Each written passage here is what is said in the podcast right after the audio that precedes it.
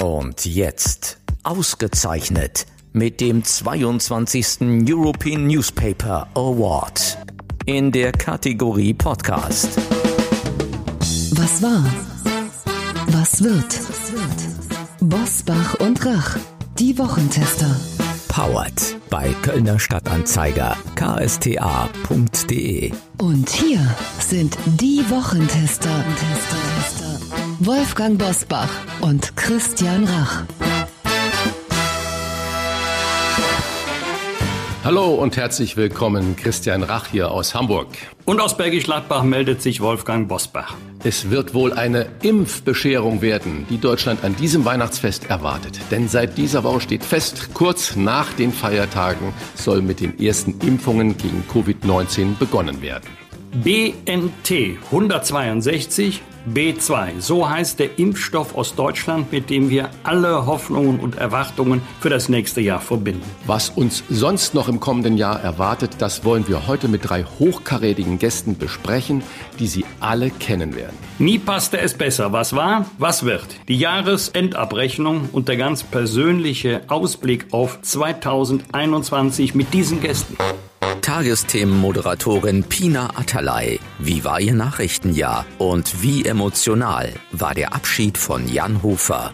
Unternehmer Dirk Rossmann. Hat uns der Kampf gegen Corona beim Klimaschutz zurückgeworfen? Und warum liest Udo Lindenberg ihre Bücher zur Probe? Kabarettist Ingo Appelt. Wann werden wir sie jemals wieder auf der Bühne sehen? Und wie sehr sind sie in diesem Jahr an ihrer SPD verzweifelt? Und auch heute wieder mit dabei unser Redaktionsleiter Jochen Maas, der sich immer dann zu Wort meldet, wenn wir ein klares Urteil abgeben sollen. Hallo, wunderschönen guten Tag aus Köln und von dieser Stelle ein herzliches Dankeschön an mehr als 25.000 Abonnenten unseres wöchentlichen Podcasts. Danke an alle, die uns jede Woche schreiben, mit Anregungen, mit Kritik, aber vor allem auch ganz viel Lob. Hörerinnen wie Christine Köhler aus Hamburg zum Beispiel oder Kirsten Schaffer aus Daden im Westerwald. Danke auch nach Niedersachsen zu Niki Wuck in Vögelsen und nach Sachsen zu Simone Kempf. In Großen Lüder in Hessen wünscht Andreas Ripka frohe Weihnachten und im tiefen Süden in Sonthofen im Allgäu, da hört uns Herr Scheller. Auch Ihnen frohe Weihnachten. Und ein herzliches Dankeschön natürlich auch an unsere Homebase, die Hörerinnen und Hörer im Verbreitungsgebiet des Kölner Stadtanzeiger.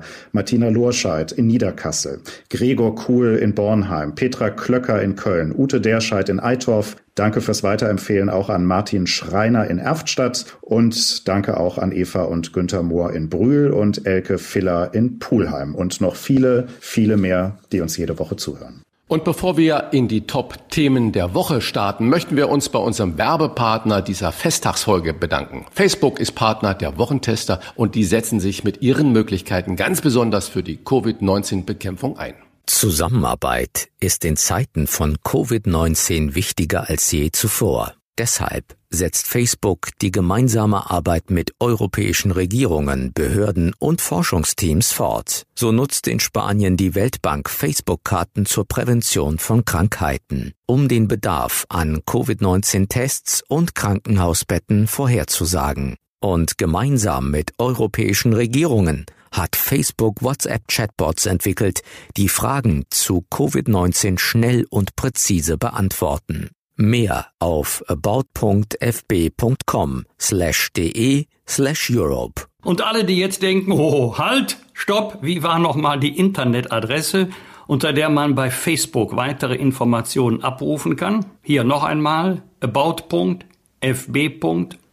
slash de slash Europe. Ist ein bisschen knifflig, aber wer die Wochentester hört, der schafft das. Kann man auch nochmal nachlesen in den Shownotes äh, bei unserem Podcast. Hier nochmal die Adresse about.fb.com slash de slash Europe. Und jetzt starten wir in die Top-Themen dieser Woche, die in dieser Folge ja auch ein bisschen die Top-Themen des Jahres sind in unseren Gesprächen. Auf geht's. Wie war die Woche? Wolfgang Bosbach und Christian Rach sind die Wochentester. Wolfgang, bevor wir mit der Tagesthemen-Moderatorin Pina Atalay über ihr Nachrichtenjahr 2020 sprechen, lass uns ein letztes Mal in diesem Jahr auf die Woche schauen. Es war mal wieder eine traurige Woche. Wir haben in Deutschland so viele Corona-Tote wie nie zuvor. Und nachdem Großbritannien, Kanada und die USA den Anfang gemacht haben, soll es nun auch in Deutschland endlich, muss ich sagen, ganz schnell gehen, bereits nach den Weihnachtstagen. Am 27. Dezember, so die Planungen Stand heute soll es erste Impfungen gegen Covid-19 geben. Wolfgang, du bist ein Risikopatient, wie wir alle wissen. Lässt du dich impfen? Ja, selbstverständlich. So wie ich mich auch seit langen, langen Jahren im Herbst immer gegen Grippe impfen lassen, alle paar Jahre auch gegen Pneumokokken. Im eigenen Interesse, also für die eigene Gesundheit, aber auch im Interesse der Familie, der Freunde, der Bekannten, allen Menschen, denen ich begegne, die mir begegnen. Also ich betrachte das gar nicht als Opfergang, sondern es ist für mich eher eine Selbstverständlichkeit. Allerdings gibt es ja als Politiker zahllose Möglichkeiten, sich zu blamieren. Eine sichere wäre, sich vorzudrängeln. Also werde ich erst geimpft, wenn ich dran bin. Und wie sehr vertraust du, Christian, einem Impfstoff, der ja unter großem Zeitdruck entwickelt und getestet worden ist? Ich habe im Prinzip überhaupt nichts gegen Zeitdruck. Wir haben schon vor zwei oder drei Sendungen auch mal über den russischen Impfstoff Sputnik gesprochen, der dann plötzlich aus dem Nichts heraus auf den Markt gekommen ist, ohne dass man, auch was die Wissenschaftler gesagt haben, ohne valide Daten international äh, preiszugeben und so weiter. Da hätte ich größte Bedenken gehabt. Nicht, weil ich was gegen russische Forschung habe, vermutlich sind die auch großartig, aber so transparent wie das bei diesen zwei, drei Anbietern, die jetzt eigentlich alle in den Startlöchern stehen, beziehungsweise schon impfen. Ich habe da vollstes Vertrauen, vor allen Dingen, weil ich ja auch die Sorgfalt erlebe, mit der von offiziellen Institutionen und Stellen her das Ganze überprüft wird. Also ähm, ich bin auch, genau wie es du gerade gesagt hast, wenn ich einen Brief bekommen werde, gehe ich hin und lasse mich auch impfen. Aber wie du auch richtig sagst, Vordrängeln gilt nicht. Wolfgang, die Sorge ist auch der Grund, warum Jens Spahn den Impfstoff nicht im Alleingang per Verordnung zugelassen hat, wie er ja sich jetzt diese Woche in ganz vielen Gesprächen immer rechtfertigen müsste, weil der öffentliche Druck ja plötzlich so groß wurde, dass man sagt, warum macht Deutschland das nicht? Und er wollte ja unbedingt auf die europäische Zulassungsbehörde warten. Kannst du es nachvollziehen? Das kann ich nachvollziehen unter der Überschrift Sorgfalt vor Schnelligkeit, denn man kann ja nicht ausschließen, dass es zu Impfreaktionen oder Impfschäden kommt. Und da wird man genau nachprüfen, ob die Behörde äh, sehr gründlich getestet hat, gründlich alle Daten ausgewertet hat, bevor die Zulassung kam, aber es gab sicherlich auch einen europäischen Gedanken, dass Deutschland nicht vorbrecht und äh, auch wenn Großbritannien und USA früher mit der Impfung begonnen haben, im Prinzip halte ich es für richtig, dass Sorgfalt oberste Priorität hat. Und ich glaube nicht, dass man da der Bundesregierung einen Vorwurf draus machen sollte. Aber ich glaube schon, der öffentliche Druck, der entfaltet wurde, der hat dazu beigetragen, dass der Impfstoff jetzt früher freigegeben wird. Ja, und da würde mich abschließend von euch beiden euer Urteil interessieren, weil es ja eine Riesendiskussion in dieser Woche war. Also A, die Frage, hat die Bundesregierung zu lange gewartet? Brauchte es erst diesen Druck? Und die zweite Frage, da auch euer Urteil interessant, sind wir denn wirklich gut auf die Impfung vorbereitet nach eurer Einschätzung? Die zweite Frage ist äh, schwer zu beurteilen. Das werden wir erst in der Praxis sehen. Ich weiß nur, Land auf, Land ab wurden äh, überall Impfzentren aufgebaut und gesichert und die Logistik wurde irgendwie versucht zu organisieren. Übrigens, Klammer auf, Klammer zu, ein paar Messebauer haben darüber die Chance gehabt, ein bisschen was zu tun. Ob das Ganze funktioniert und ob die Logistik da funktioniert und ob wir damit gut vorbereitet sind, wenn es denn dann losgeht, das wird man erst sehen, äh, wenn es soweit ist. Und das andere, ich glaube, was wirklich gut bei uns funktioniert, dass der Staat eben nicht die Macht hat, alles zu entscheiden.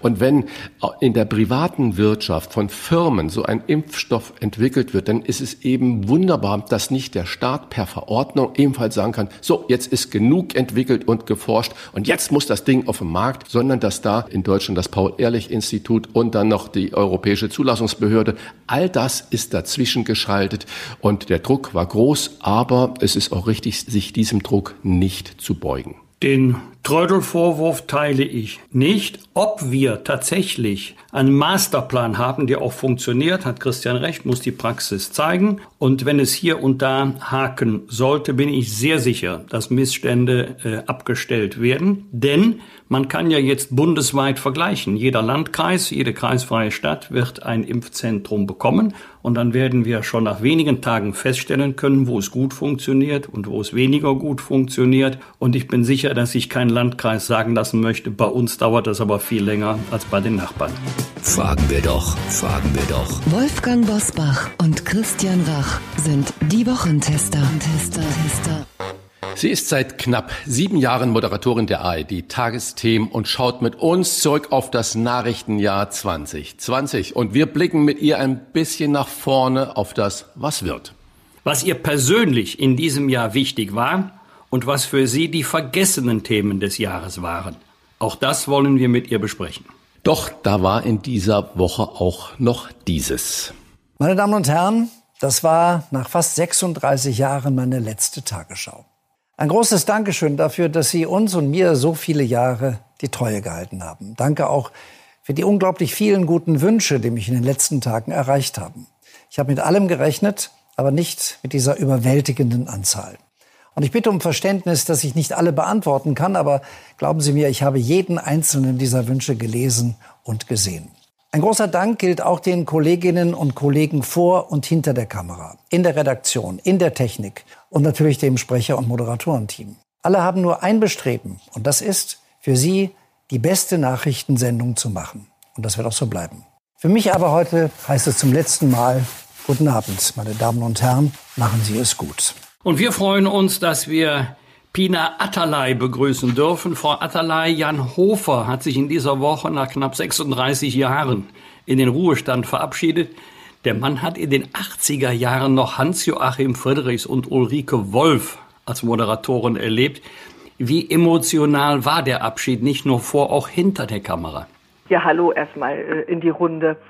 Es war tatsächlich ähm, emotional, obwohl wir ja so gut darauf vorbereitet waren. Also wir wussten ja, dass Jan am äh, 14. dann seine letzte Sendung haben werden wird und irgendwie hat man dann über die Monate immer gesagt, Mensch Jan, jetzt ist irgendwie schon September, jetzt ist es ja nicht mehr lang und wirkte dann aber doch noch irgendwie so weit entfernt und als der Tag dann näher rückte, merkte ich echt, dass ich dachte, Mensch, das ist jetzt eine Ära, die zu Ende geht und ich muss sagen, dass Jan Hofer einfach jemand ist, der so viel positive Energie ausstrahlt. Also wenn der ins Studio kommt, der war immer freundlich, immer gut drauf. Ich habe den nie schlecht gelaunt erlebt. Und dann war das schon so die Tage vorher haben wir uns dann nochmal gesehen, sehr seltsam, weil am 14. selbst war ich nicht da. Wir konnten wegen Corona jetzt keine große Abschiedsfeier machen und hatte ihn dann noch an dem Freitag gesehen und ähm, das war dann schon ja mit so einem kleinen Tränchen im Auge. Aber ich freue mich sehr für ihn. Es ist jetzt ein wohlverdienter Unruhezustand. Da muss ich ja mal auch Ihnen ein Kompliment machen und den ganzen Damen, die bei den Tagesthemen und der Tagesschau äh, moderieren. Sie sehen ja alle immer wirklich äh, toll aus und auch lässig aus. Und was mir aufgefallen ist bei der letzten Sendung von Jan Hofer, er hat sich dann so ganz am Ende die Krawatte so äh, demonstrativ äh, abgezogen. Darf man denn jetzt nach 36 Jahren Nachrichtendienst äh, das so machen? Oder ist es eigentlich auch ein Zeichen, ein Statement, dass man sagt, Menschenskinder, auch die Tagesschau, zumindest bei den Herren, die Damen sind es schon, äh, muss das Ganze mal ein bisschen lockerer werden und nicht ganz so steif? Ja, ich bin mal gespannt, ob sich das jetzt durchsetzt. Der Jens Riewer hat ja dann äh, quasi auch mitmoderiert an dem Tag, hatte ja auch keine Krawatte um, falls es jemand genau, gemerkt hat. Genau, Die kam ja, dann ja, in den genau. Tagesthemen wieder zum Einsatz. Aber ähm, ich habe das Gefühl, es wird ja sehr viel auch an Zuschriften, kommt sehr viel zum Beispiel zu den Krawatten. Ja, die Männer werden sie allein deswegen wahrscheinlich dran lassen, weil das immer so spannend ist, was die Leute zu den Krawatten sagen. Aber ähm, ja, wir Frauen haben uns tatsächlich über die Jahre so ein bisschen verändert, gerade in den Tagesthemen. Wir sind ja nun ganz zu sehen und haben dann auch mal nur eine Bluse an und nicht unbedingt immer, immer einen Blazer. Aber bei den Herren muss ich sagen, irgendwie gehört das für mich dazu. Vielleicht bin ich da immer noch spießig konservativ, aber bei der Tagesschau, finde ich, gehört so eine Krawatte irgendwie dazu. Also ich habe jetzt nicht das Gefühl, dass alle darauf verzichten. Jan Hofers Frau hat zum Abschied gesagt, man könne ihren Mann mitten in der Nacht wecken und im Schlafanzug vor die Kamera stellen. Bis auf den Schlafanzug wäre kein Unterschied bemerkbar. Wie wäre das bei Pina Atalay? Ich bin auch so. Ich habe ganz lange eine Frühsendung im Radio moderiert. Das hieß dann so 3.30 Uhr morgens beziehungsweise nachts aufstehen und dann war ich um, gegen 5 Uhr im Sender. Und ich bin tatsächlich auch so, wenn ich wach bin, bin ich wach und ähm, kann alles Mögliche gefragt werden. Wenn, wenn zum Beispiel mal das Telefon morgens früh klingelt und ich schlafe eigentlich noch, ich gehe dran und sage, guten Morgen, hallo, Pina Atalay hier. Ähm, irgendwie ja, scheint, das, scheint das bei mir auch ähnlich zu sein, obwohl ich das manchmal so ein bisschen spooky finde, dass ich quasi sofort funktioniere.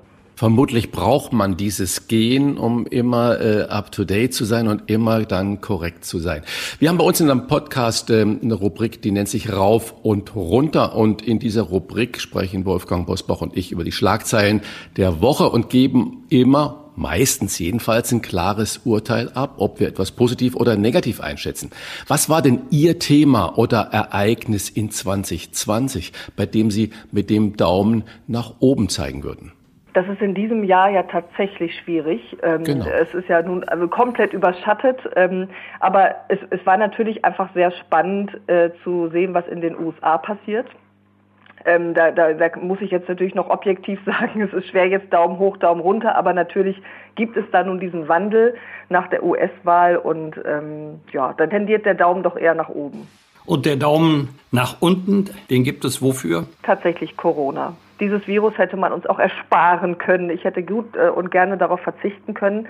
Es ist ja das erste Mal, ich erlebe es wirklich das erste Mal, dass eine Krise, die die ganze Welt betrifft ähm, und eben auch uns betrifft, äh, so im Fokus steht. Wir berichten ja nun viel über Konflikte, Krisen, auch andere ähm, Epidemien, Pandemien wie Ebola beispielsweise. Und das ist das erste Mal, dass es uns wirklich alle gleichermaßen betrifft. Und auch in der Redaktion zu spüren ist mit Abstandsregeln, mit äh, Masken tragen, in der eigenen Familie, das Kind kann nicht in die Kita. Also es ist einfach eine sehr besondere Situation.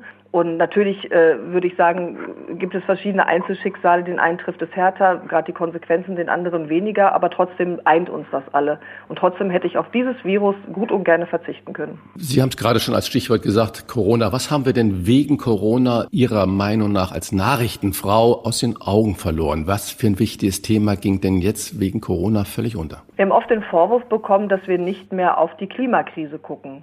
Das war ja nun davor das Jahr doch sehr präsent und auch das Jahr begann so, ähm, gerade durch Greta Thunberg. Und da haben wir sehr viele Zuschriften bekommen, äh, auch über die sozialen Medien, dass die Klimakrise auf einmal in ähm, ja, Hintergrund gerückt ist. Wir haben da in der Redaktion viel darüber diskutiert, was können wir selbst auch tun, wie können wir selbst darauf gucken was tatsächlich oftmals schwierig war, weil Corona alles überschattete, aber auch da ja eigentlich ein Link ist zwischen Corona-Konsequenzen und auch der Klimakrise, weil dieses Virus ja aufzeigt, wo es überall im Argen liegt.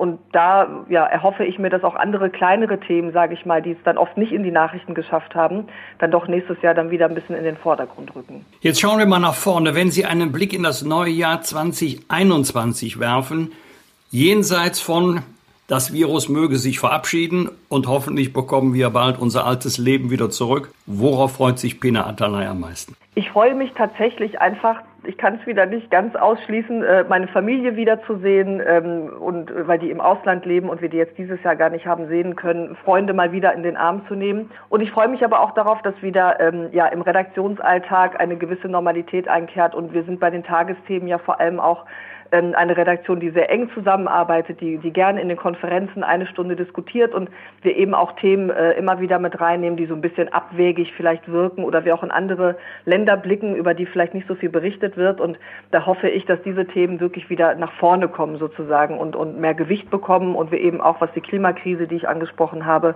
da wieder nochmal einen Fokus drauflegen können, wenn sich denn was ergibt, ohne das jetzt bewusst zu, zu fördern. Ähm, dass es einfach ja wieder Themen gibt, die eine andere Gewichtung bekommen können.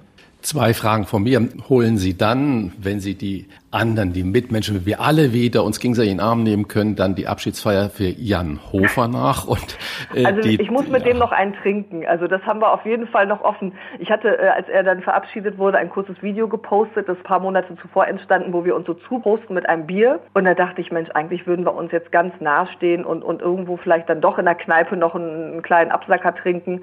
Das, das würde ich dann schon machen. Da freue ich mich drauf. Bei all dem Spaß Spaß und was wir uns alles wünschen. Wir dürfen natürlich nicht vergessen, wie viele Leute gerade so echt um ihre Existenz mhm. bangen. Es sind viele kleine selbstständige Handwerker, Gastronomen, Veranstaltungsleute.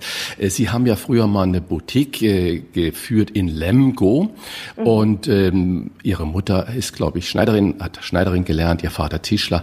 Und äh, bevor Sie Ihre journalistische Karriere gestartet haben, haben Sie ja da selber auch in der Boutique gearbeitet.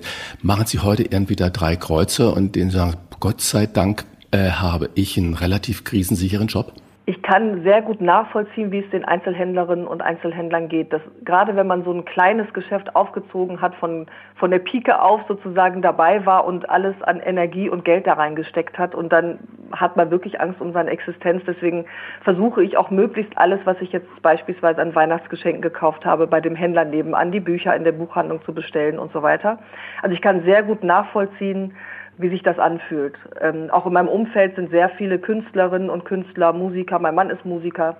Und ich weiß, wie sozusagen ja, die Konsequenzen dort sind, wie sehr die bangen müssen. Und deswegen bin ich natürlich äh, sehr froh, in einer Position zu sein, ähm, dass, es, dass ich mir jetzt keine Sorgen machen muss in dem Sinne. Ne? Das ist für alle natürlich schwierig, aber ja, der Job ist zumindest sicher und versuche aber wirklich mein Umfeld sozusagen immer wieder zu stärken und auch durch Sachen, die ich mache, meine Konzertkarte kaufen und so weiter, da auch zu unterstützen, weil es doch sehr traurig ist, was da passiert. Tagesthemen mittendrin heißt eine Rubrik, mit der Sie seit diesem Jahr noch intensiver in die Regionen unseres Landes schauen. Was hat Sie da am meisten beeindruckt? Gibt es etwas, wo Sie sagen können, das konnten Sie im Kleinen für das Große lernen, in der Region für den Bund? Das ist tatsächlich unglaublich spannend. Wir sind ja überall im Land unterwegs und das sind die Geschichten und deswegen bin ich froh, dass wir diese Mittendrin-Rubrik haben, die vielleicht sonst so ein bisschen hinten rübergefallen wären.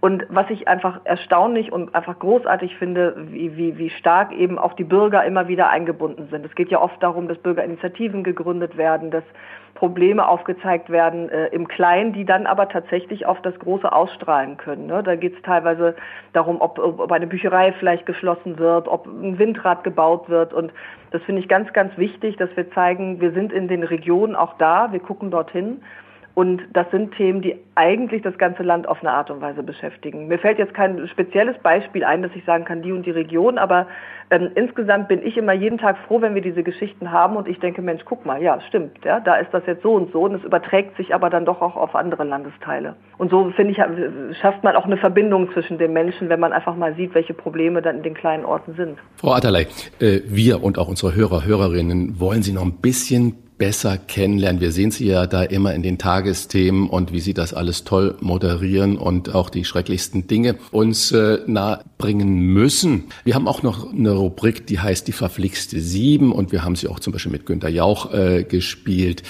Entweder oder könnte man es auch nennen. Sie müssen sich bei jedem Paar klar entscheiden, äh, dürfen aber auch einmal weder noch äh, sagen. Darf ich das mal mit Ihnen spielen? Oh ja, da bin ich sehr gespannt. Es fängt wahrscheinlich mit Alkohol an. So Wein oder Bier oder so? Ähm, ja, sagen Sie es mal. Wein oder Bier? Sie Wein. haben jetzt die Vorlage. Wein, okay. Die verflixten sieben. Jazz oder aktuelle Charts? Charts. Ich bin Radiofrau, das ist ganz schlimm, ich bin verdorben. Heute Journal oder RTL aktuell?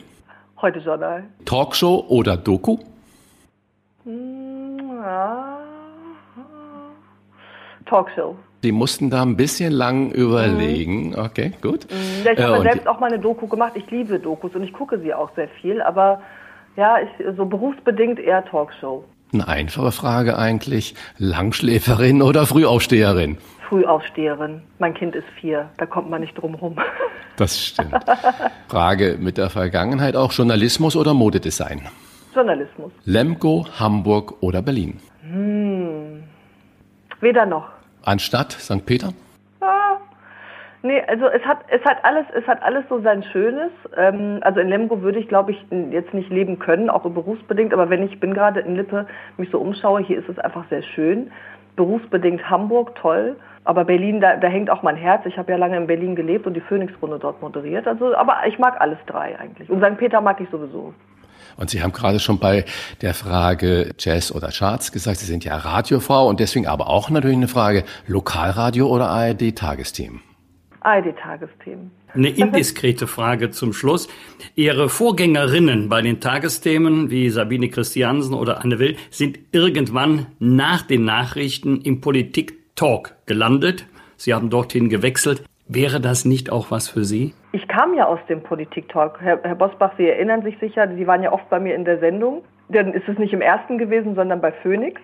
Ähm, also bei mir war es sozusagen so ein bisschen andersrum, aber ich bin jetzt erstmal sehr zufrieden mit dem, was ich mache und was ich ja bei den Tagesthemen toll finde. Wir interviewen ja auch jeden Tag. Wir haben dann zwar jetzt nicht die mehrere Personen da sitzen, aber ich habe ja jeden Tag die Chance, auch Gespräche zu führen und das mache ich schon sehr gerne. Wie viel Mitspracherecht haben Sie denn als Moderatorin oder Moderator äh, bei den Themen und bei den Aussagen, die da getroffen werden in den mhm. Tagesthemen? Ich bin ja selbst auch Redakteurin, die dann am Ende diejenige ist, die die Sendung sozusagen äh, dem Zuschauer präsentiert oder, oder sie verkauft. Also sprich, ich bin den ganzen Tag beteiligt. Ich fange dann schon so gegen frühen Mittag oder Vormittag an.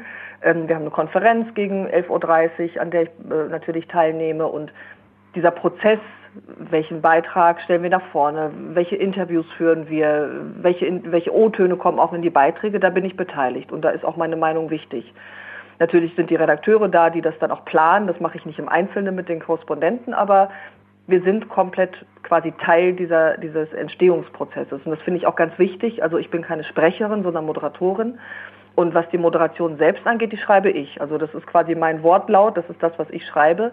Es guckt natürlich nochmal jemand drüber, habe ich irgendwelche Zahlen falsch, habe ich aus einer Million eine Milliarde gemacht oder ist es einfach unglaublich unverständlich, was ich da geschrieben habe. Aber im Prinzip ist das quasi das, was ich selbst geschrieben habe und ähm, das ist mir auch immer sehr wichtig, das wissen auch viele nicht. Die denken, ich komme dann irgendwann so um acht, werde geschminkt und stelle mich dahin aber es ist tatsächlich ein Prozess, der den ganzen Tag geht. Noch eine Frage jetzt abseits vom Hochpolitischen, aber das interessiert mich wirklich.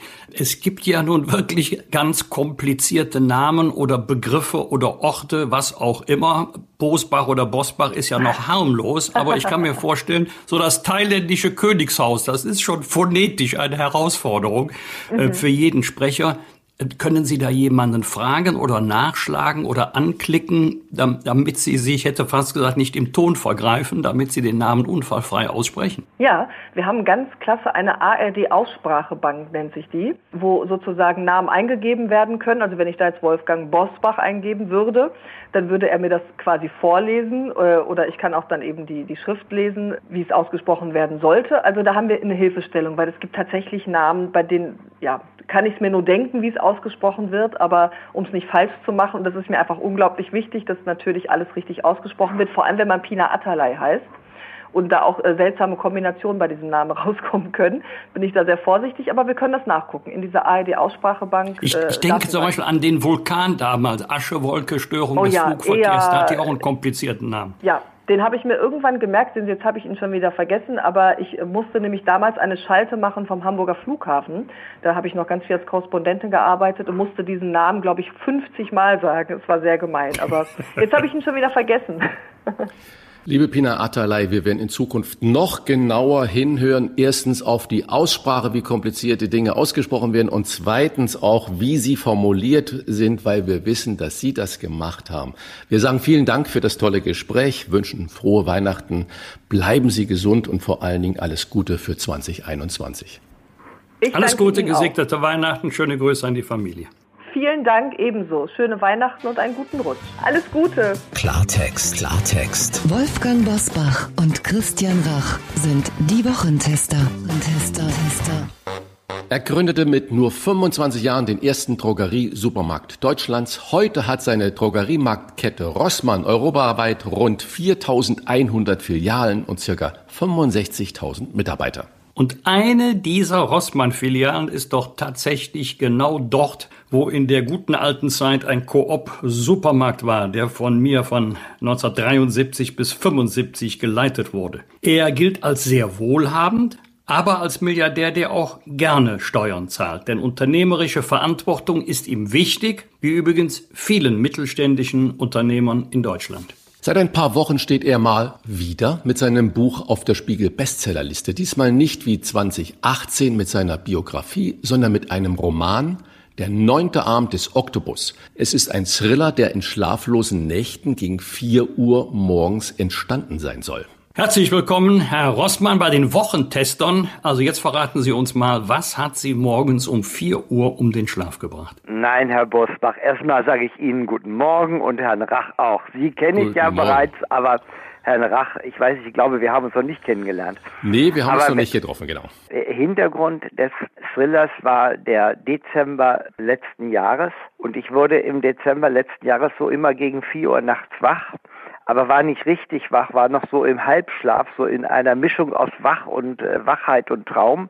Und da drängte sich innerhalb von 14 Tagen mir die Handlung auf. Also ich habe nicht das gesamte Buch geträumt in der Zeit, aber das, alle wichtigen Passagen habe ich geträumt. Also, dass die drei Großmächte, Russland, China und USA, nicht gegeneinander arbeiten, sondern das, was man macht, was im Grunde alle vernünftigen Menschen tun und alle gutherzigen und gutwollenden, wohlmeinenden Menschen, Sie haben einfach im Vertrauen und mit Vertrauen zusammengearbeitet in meinem Traum. Sie haben als wichtigstes Ziel für die Menschheit gesehen, nicht die Menschheit mit, mit mehr Autos oder mit mehr, mehr Flugzeugen auszurüsten, sondern endlich die Erderwärmung zu stoppen. Und sie haben in meiner Traumwelt eigentlich das gemacht, was, was man von verantwortungsvollen Regierungen und den mächtigsten Menschen der Erde erwartet, alles zu tun, um das Leben und Überleben unserer Kinder und Enkelkinder und vor allen Dingen auch um das Leben der gesamten Schöpfung. Wir Menschen sind ja nicht nur verantwortlich für die Menschheit, wir sind ja für die ganze Schöpfung verantwortlich. Das wollte ich auch mit dem Titel,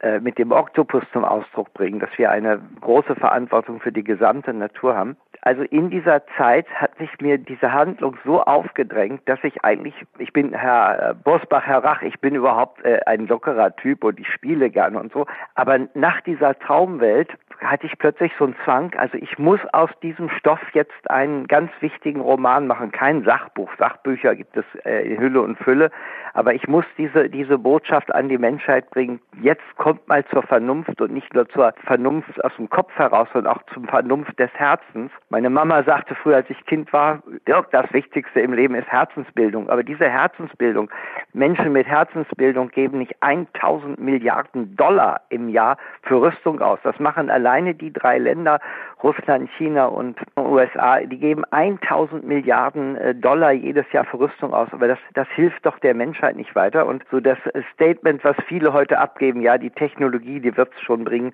Nein, es ist völlig falsch. Greta Thunberg hat recht. 97 Prozent der Wissenschaftler haben recht. Wir haben wirklich nichts mehr zu verlieren. Wir haben die letzten 20 Jahre nur verloren. Es ist nur verlorene Zeit mit Konferenzen, mit Meinungsaustausch, mit Informationsaustausch. Nein, wir müssen handeln. Sie haben es ja gerade gesagt, Greta Thunberg, Fridays for Future, das ging ja los wie eine Rakete. Gott sei Dank kann man ja nur sagen. Und äh, dass die Jugend vor allen Dingen auch politisch wird und aufsteht, was früher an den Universitäten stattgefunden hat. Diese Revolte, die es ja heute nicht mehr gibt, weil wir so ein verschultes Universitäts Universitätsleben haben. Und jetzt stehen die Schüler auf. Großartig. Nun kommt aber 2020. Äh, lassen Sie mich mal kurz was Wichtiges dazu sagen. Bitte. Entschuldigen Sie, wenn ich Sie unterbreche, aber ganz wichtig ist, es ist großartig. Ich bin bei Ihnen. Aber es ist viel zu wenig, denn die, wir müssen erstmal als Menschen begreifen, dass diese jungen Menschen eine gewisse Macht haben. Sie haben eine gewisse Meinungsmacht auf junge Menschen in Asien, in Südamerika, in Europa sowieso. Aber, aber, und das ist ganz, ganz wichtig, sie haben keine Entscheidungsmacht. Entscheidungsmacht. Entscheidungsmacht hat ein Xi Jinping, hat ein Putin, hat in Zukunft Biden und, und wie Vizepräsident Harris, die haben Entscheidungsmacht. Und es müssen die wach werden, die die Entscheidungsmacht haben, die die an den großen Hebeln sitzen, die die große Weichenstellung machen. Äh, deshalb können wir uns freuen darüber, dass die Jugend aufwacht. Es ist aber viel zu wenig. Auch die Politik muss aufwachen. Und eines der vielleicht der wichtigsten Sätze in meinem Thriller ist, ist, was passiert eigentlich, wenn die Politiker begriffen haben und das Richtige tun, aber die Menschen das gar nicht wollen, weil es um deren Privilegien geht, um deren Arbeitsplätze, weil es um deren kurzfristige Ziele geht, weil die Menschheit gar nicht langfristig denken will, weil ihr, ihr viermal im Jahr in den Flieger zu steigen und mal eine Woche nach Rom und eine Woche nach London, weil denen das wichtiger ist, als einmal im Jahr für vier Wochen nach Mallorca zu fliegen und ansonsten gar nicht mehr zu fliegen. Wenn die entscheidende Frage, was passiert eigentlich, wenn die Politik aufwacht, aber Milliarden von Menschen gar nicht aufwachen wollen. Gleich einhaken. Sie sind ja mit Ihrer Drogeriekette, mit Ihren Märkten gut durch diese Krise gekommen, jedenfalls viel besser als andere, die ja jetzt um das wirtschaftliche Überleben kämpfen. Was entgegnen die denjenigen, die sagen, sollte im Laufe des nächsten Jahres das Thema Corona nicht jeden Tag oben auf der Tagesordnung stehen? Jetzt kommt mir bitte, bitte nicht mit dem nächsten Megaproblem. Herr Bosbach, den Menschen sage ich, nicht Dirk Rossmann kommt mit dem Problem.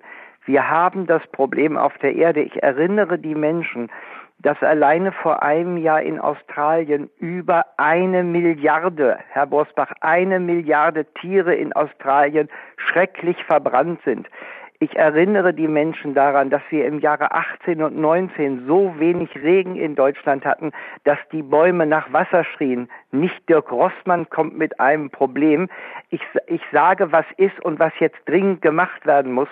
Und ich würde sagen, wenn die Menschen nicht bereit ist, die Menschheit, zehn Jahre der Erde erstmal, ich glaube ja auch an Technologie, aber die Technologie braucht noch Zeit. Wir müssen jetzt das Richtige tun die Menschen, die so etwas zu mir sagen, die sollten doch wissen, dass sie Kinder und Enkelkinder haben und dass ihre Frage nur ablenkt. Nein, mein Buch ist eine Provokation. Mein Buch ist eine Zumutung, obwohl es teilweise auch sehr humorvoll dazugeht im zweiten Teil. Aber ich habe eine Provokation geschrieben, Herr Bosbach, weil weiter wie bisher geht nicht. Geht nicht. Und ich will nicht akzeptieren, dass die Menschheit die einen Immanuel Kant, die einen Beethoven und, und die einen Steve Jobs und, und Simone de Beauvoir oder wen noch alles hervorgebracht hat, dass die Menschheit weiter mit 300 Sachen gegen eine Betonwand rast. Und wenn die Menschen das nicht sehen wollen, dann sage ich als 74-Jähriger mit meiner Lebenserfahrung und als, Teil einer großen Familie, nein, wacht auf. Und das hat jetzt nichts mit Corona zu tun. Corona ist eine ganz schreckliche Zeit für uns alle. Manchen geht es besser, manchen schlechter. Aber die Erderwärmung ist eine Realität, die die gesamte Menschheit und Schöpfung gefährdet. Und äh, wir können doch nicht so tun, als jetzt, jetzt muss es aber alles so weitergehen wie bisher. Es kann nicht mehr so weitergehen wie bisher. Und das heute in der Zeit, Herr, Herr Bosbach, Herr Rach, manche Menschen besonders leiden, in Berufsgruppen, manche Unternehmer, weil sie ihr Unternehmen gefährdet sehen, Arbeitnehmer, das weiß ich alles, aber das hat jetzt nichts mit der Klimakatastrophe zu tun. Wir werden im halben Jahr werden wir wieder Luft holen mit Impfungen und so weiter, aber die Klimakatastrophe geht unaufhaltsam weiter und diese Politik Kopf in Sand, das funktioniert nicht mehr. Das haben wir jetzt 20 Jahre gemacht, Herr Bosbach. Die letzten 20 Jahre ist nichts passiert. Kopf in Sand Politik, Vogelstrauß Politik, AD. Menschheit wacht auf. Und dieser Rüstungswahnsinn ist zum Beispiel auch wie eine kollektive Paranoia. Das stimmt. Und wir haben ja gerade schon äh, über Fridays for Future gesagt, ist es nicht so, dass jegliche gesellschaftliche Veränderung aus der Jugend herauskommt und nicht von den alten grauen weißen Männern? Nein, das, das, ähm, da widerspreche ich. Da widerspreche ich ganz stark, weil die Jugend hat, ist eine tolle Jugend, aber die hat überhaupt keine Entscheidungsmacht. Ich sage es nochmal. Es müssen jetzt und zwar sofort eruptiv müssen die drei wichtigsten Staatschefs der Erde, der amerikanische, der russische und der chinesische müssen aufwachen und endlich handeln. Wir haben keine Zeit mehr. Und eine verschlafene EU oder verschlafene Parteien, die alle niemand will. Ich, ich sage Ihnen ganz klar, ich habe zu einer Bundestagsabgeordneten der Grünen gesagt, ich bin viel radikaler Grün als Sie. Aber ich nehme das den Grünen nicht übel. Alle wollen gewählt werden und die Grünen wollen sich nicht mit der Fleischindustrie und jene wollen nicht mit dem.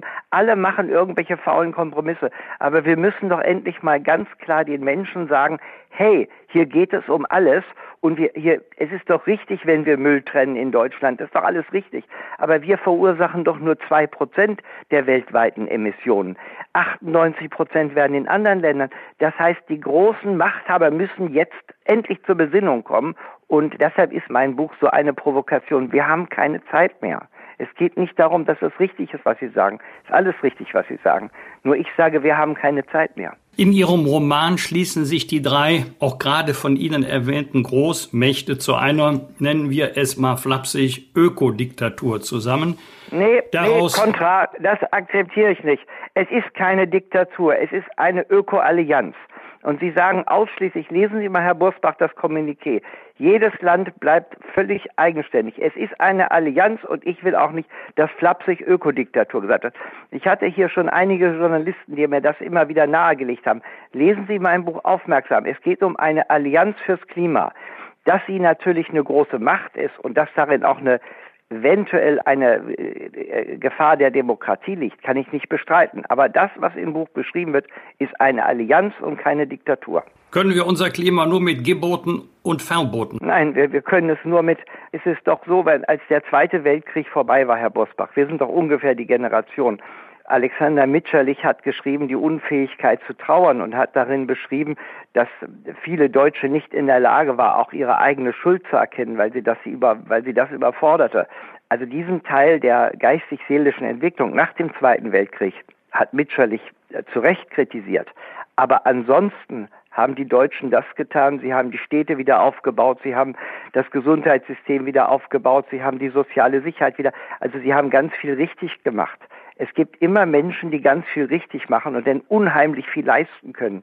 Individuen, die, die äh, ihre eigene Lebenssituation verbessern, Menschen, die anderen Menschen helfen. Es muss, wenn, wenn die Großen der Welt, nicht Herr Bosbach und nicht Dirk Rossmann und nicht Herr Rach, vielleicht nicht die meisten Hörer, aber wenn die Großen der Welt, die an den Hebeln der Macht sitzen, wenn die endlich aufwachen, dann kann was passieren. Und Darauf weise ich hin. Nur zur Erklärung, Alexander Mitscherlich war Psychoanalytiker und der hat genau diese Bücher geschrieben, die Sie gerade sagen. Und wenn ich jetzt aber auf unsere Weltmächte, China, Russland, USA gucken, die in ihrem Buch eine Klimaallianz, wie Sie sagen, eingehen, im echten Leben aber ja heute noch unglaublich gegeneinander äh, arbeiten. Gerade diese Woche China äh, Erfolgsmeldung, bringen Mondgestein zurück. Russen waren auf dem Mond, die Amerikaner waren am Mond. Es gibt keine gemeinsame Armutsbekämpfung und so weiter und so fort. Wie wollen wir das schaffen, dass äh, aus diesen Egoismen wirklich gemeinschaftliche Ziele entstehen? Herr Rach, das finde ich gut, dass Sie das eben so formuliert haben. Das ist genau das, was ich natürlich auch sehe. Ich bin ja nicht weltfremd. Gebe ich Ihnen nur mal ein Beispiel. Die Neue Züricher Zeitung, also das Medienecho in Deutschland auf meinem Buch ist wirklich großartig und das Medienecho ist sehr, sehr gut. Ich habe mich überhaupt nicht zu beklagen. Nur die Neue Züricher Zeitung, die so ein bisschen liberal-konservativ gilt, die hat mein Buch verrissen äh, mit gruselig und so weiter. Ich habe die Kritik gar nicht gelesen, nur ich habe es gehört. Und da möchte ich mal sagen, mein Buch ist ein Gedankenexperiment. Da wird mal gedacht, was passiert eigentlich, wenn man das Richtige tut. Also nicht nur Greta Thunberg und Friday for Future, sondern was passiert eigentlich, wenn die großen Machthaber der Erde das Richtige, also das für unser Klima Richtige tun. Das ist ein Gedankenexperiment, was ich gemacht habe. Das ist ja, ich bin ja kein Politiker, ich habe ja keine Macht in dem Sinne. Ich habe nur die Macht des Wortes. Und das denke ich, dass so eine für die Schweiz wichtige Zeitung wie die Neue Züricher so hysterisch aufschreit und das wäre ja gruselig. Was ist denn daran gruselig, bitteschön, wenn ich sage, was passiert eigentlich, wenn statt Misstrauen und jede Rüstung basiert auf Misstrauen, natürlich auch auf Erfahrungswerten, wenn statt Misstrauen Vertrauen wird. Das ist ein Gedankenexperiment. Und ich glaube, dass man, wenn überhaupt in dieser Welt sich etwas verändert, dass man es erstmal denken muss, man muss mal denken, was passiert mit Vertrauen, wenn wir mit Vertrauen handeln. Und ich habe es gedacht. Und die meisten Journalisten in Deutschland und Intellektuellen haben gesagt, Rossmann, das hast du wirklich gut gemacht. Du hast mal was ganz Neues gedacht. Aber manche, für manche Menschen ist das gruselig. Denken Sie mal an die 73 Millionen US-Amerikaner, die mitgekriegt haben, eigentlich mitgekriegt haben müssten, dass Trump ein Lügner ist, also von der schlimmsten Sorte ist. Und die haben trotzdem den Trump gewählt. Also ein großes Problem ist natürlich auch, dass vielen Menschen jeglicher Zugang zu gesundem Menschenverstand fehlt. Aus Gründen, das wäre ein Extra-Thema. Nein, ich habe nur mal gedacht, was passiert, wenn das Richtige passiert. Aber es scheint sich ja doch ein bisschen anzugreifen, dass äh, zum Beispiel die Neue Züricher Zeitung, die ja eigentlich durchaus seriös ist und kein Boulevardblatt Greift mich überhaupt nicht ist, an. Entschuldigen Sie, äh, greift so, mich na, überhaupt nicht an. Entschuldigen Sie, jetzt werde ich unhöflich. Es greift mich überhaupt nicht an. Ich, ich zitiere das nur als krasses Beispiel, weil es haben in Deutschland 100 Zeitungen über mein Buch berichtet, alle großartig berichtet.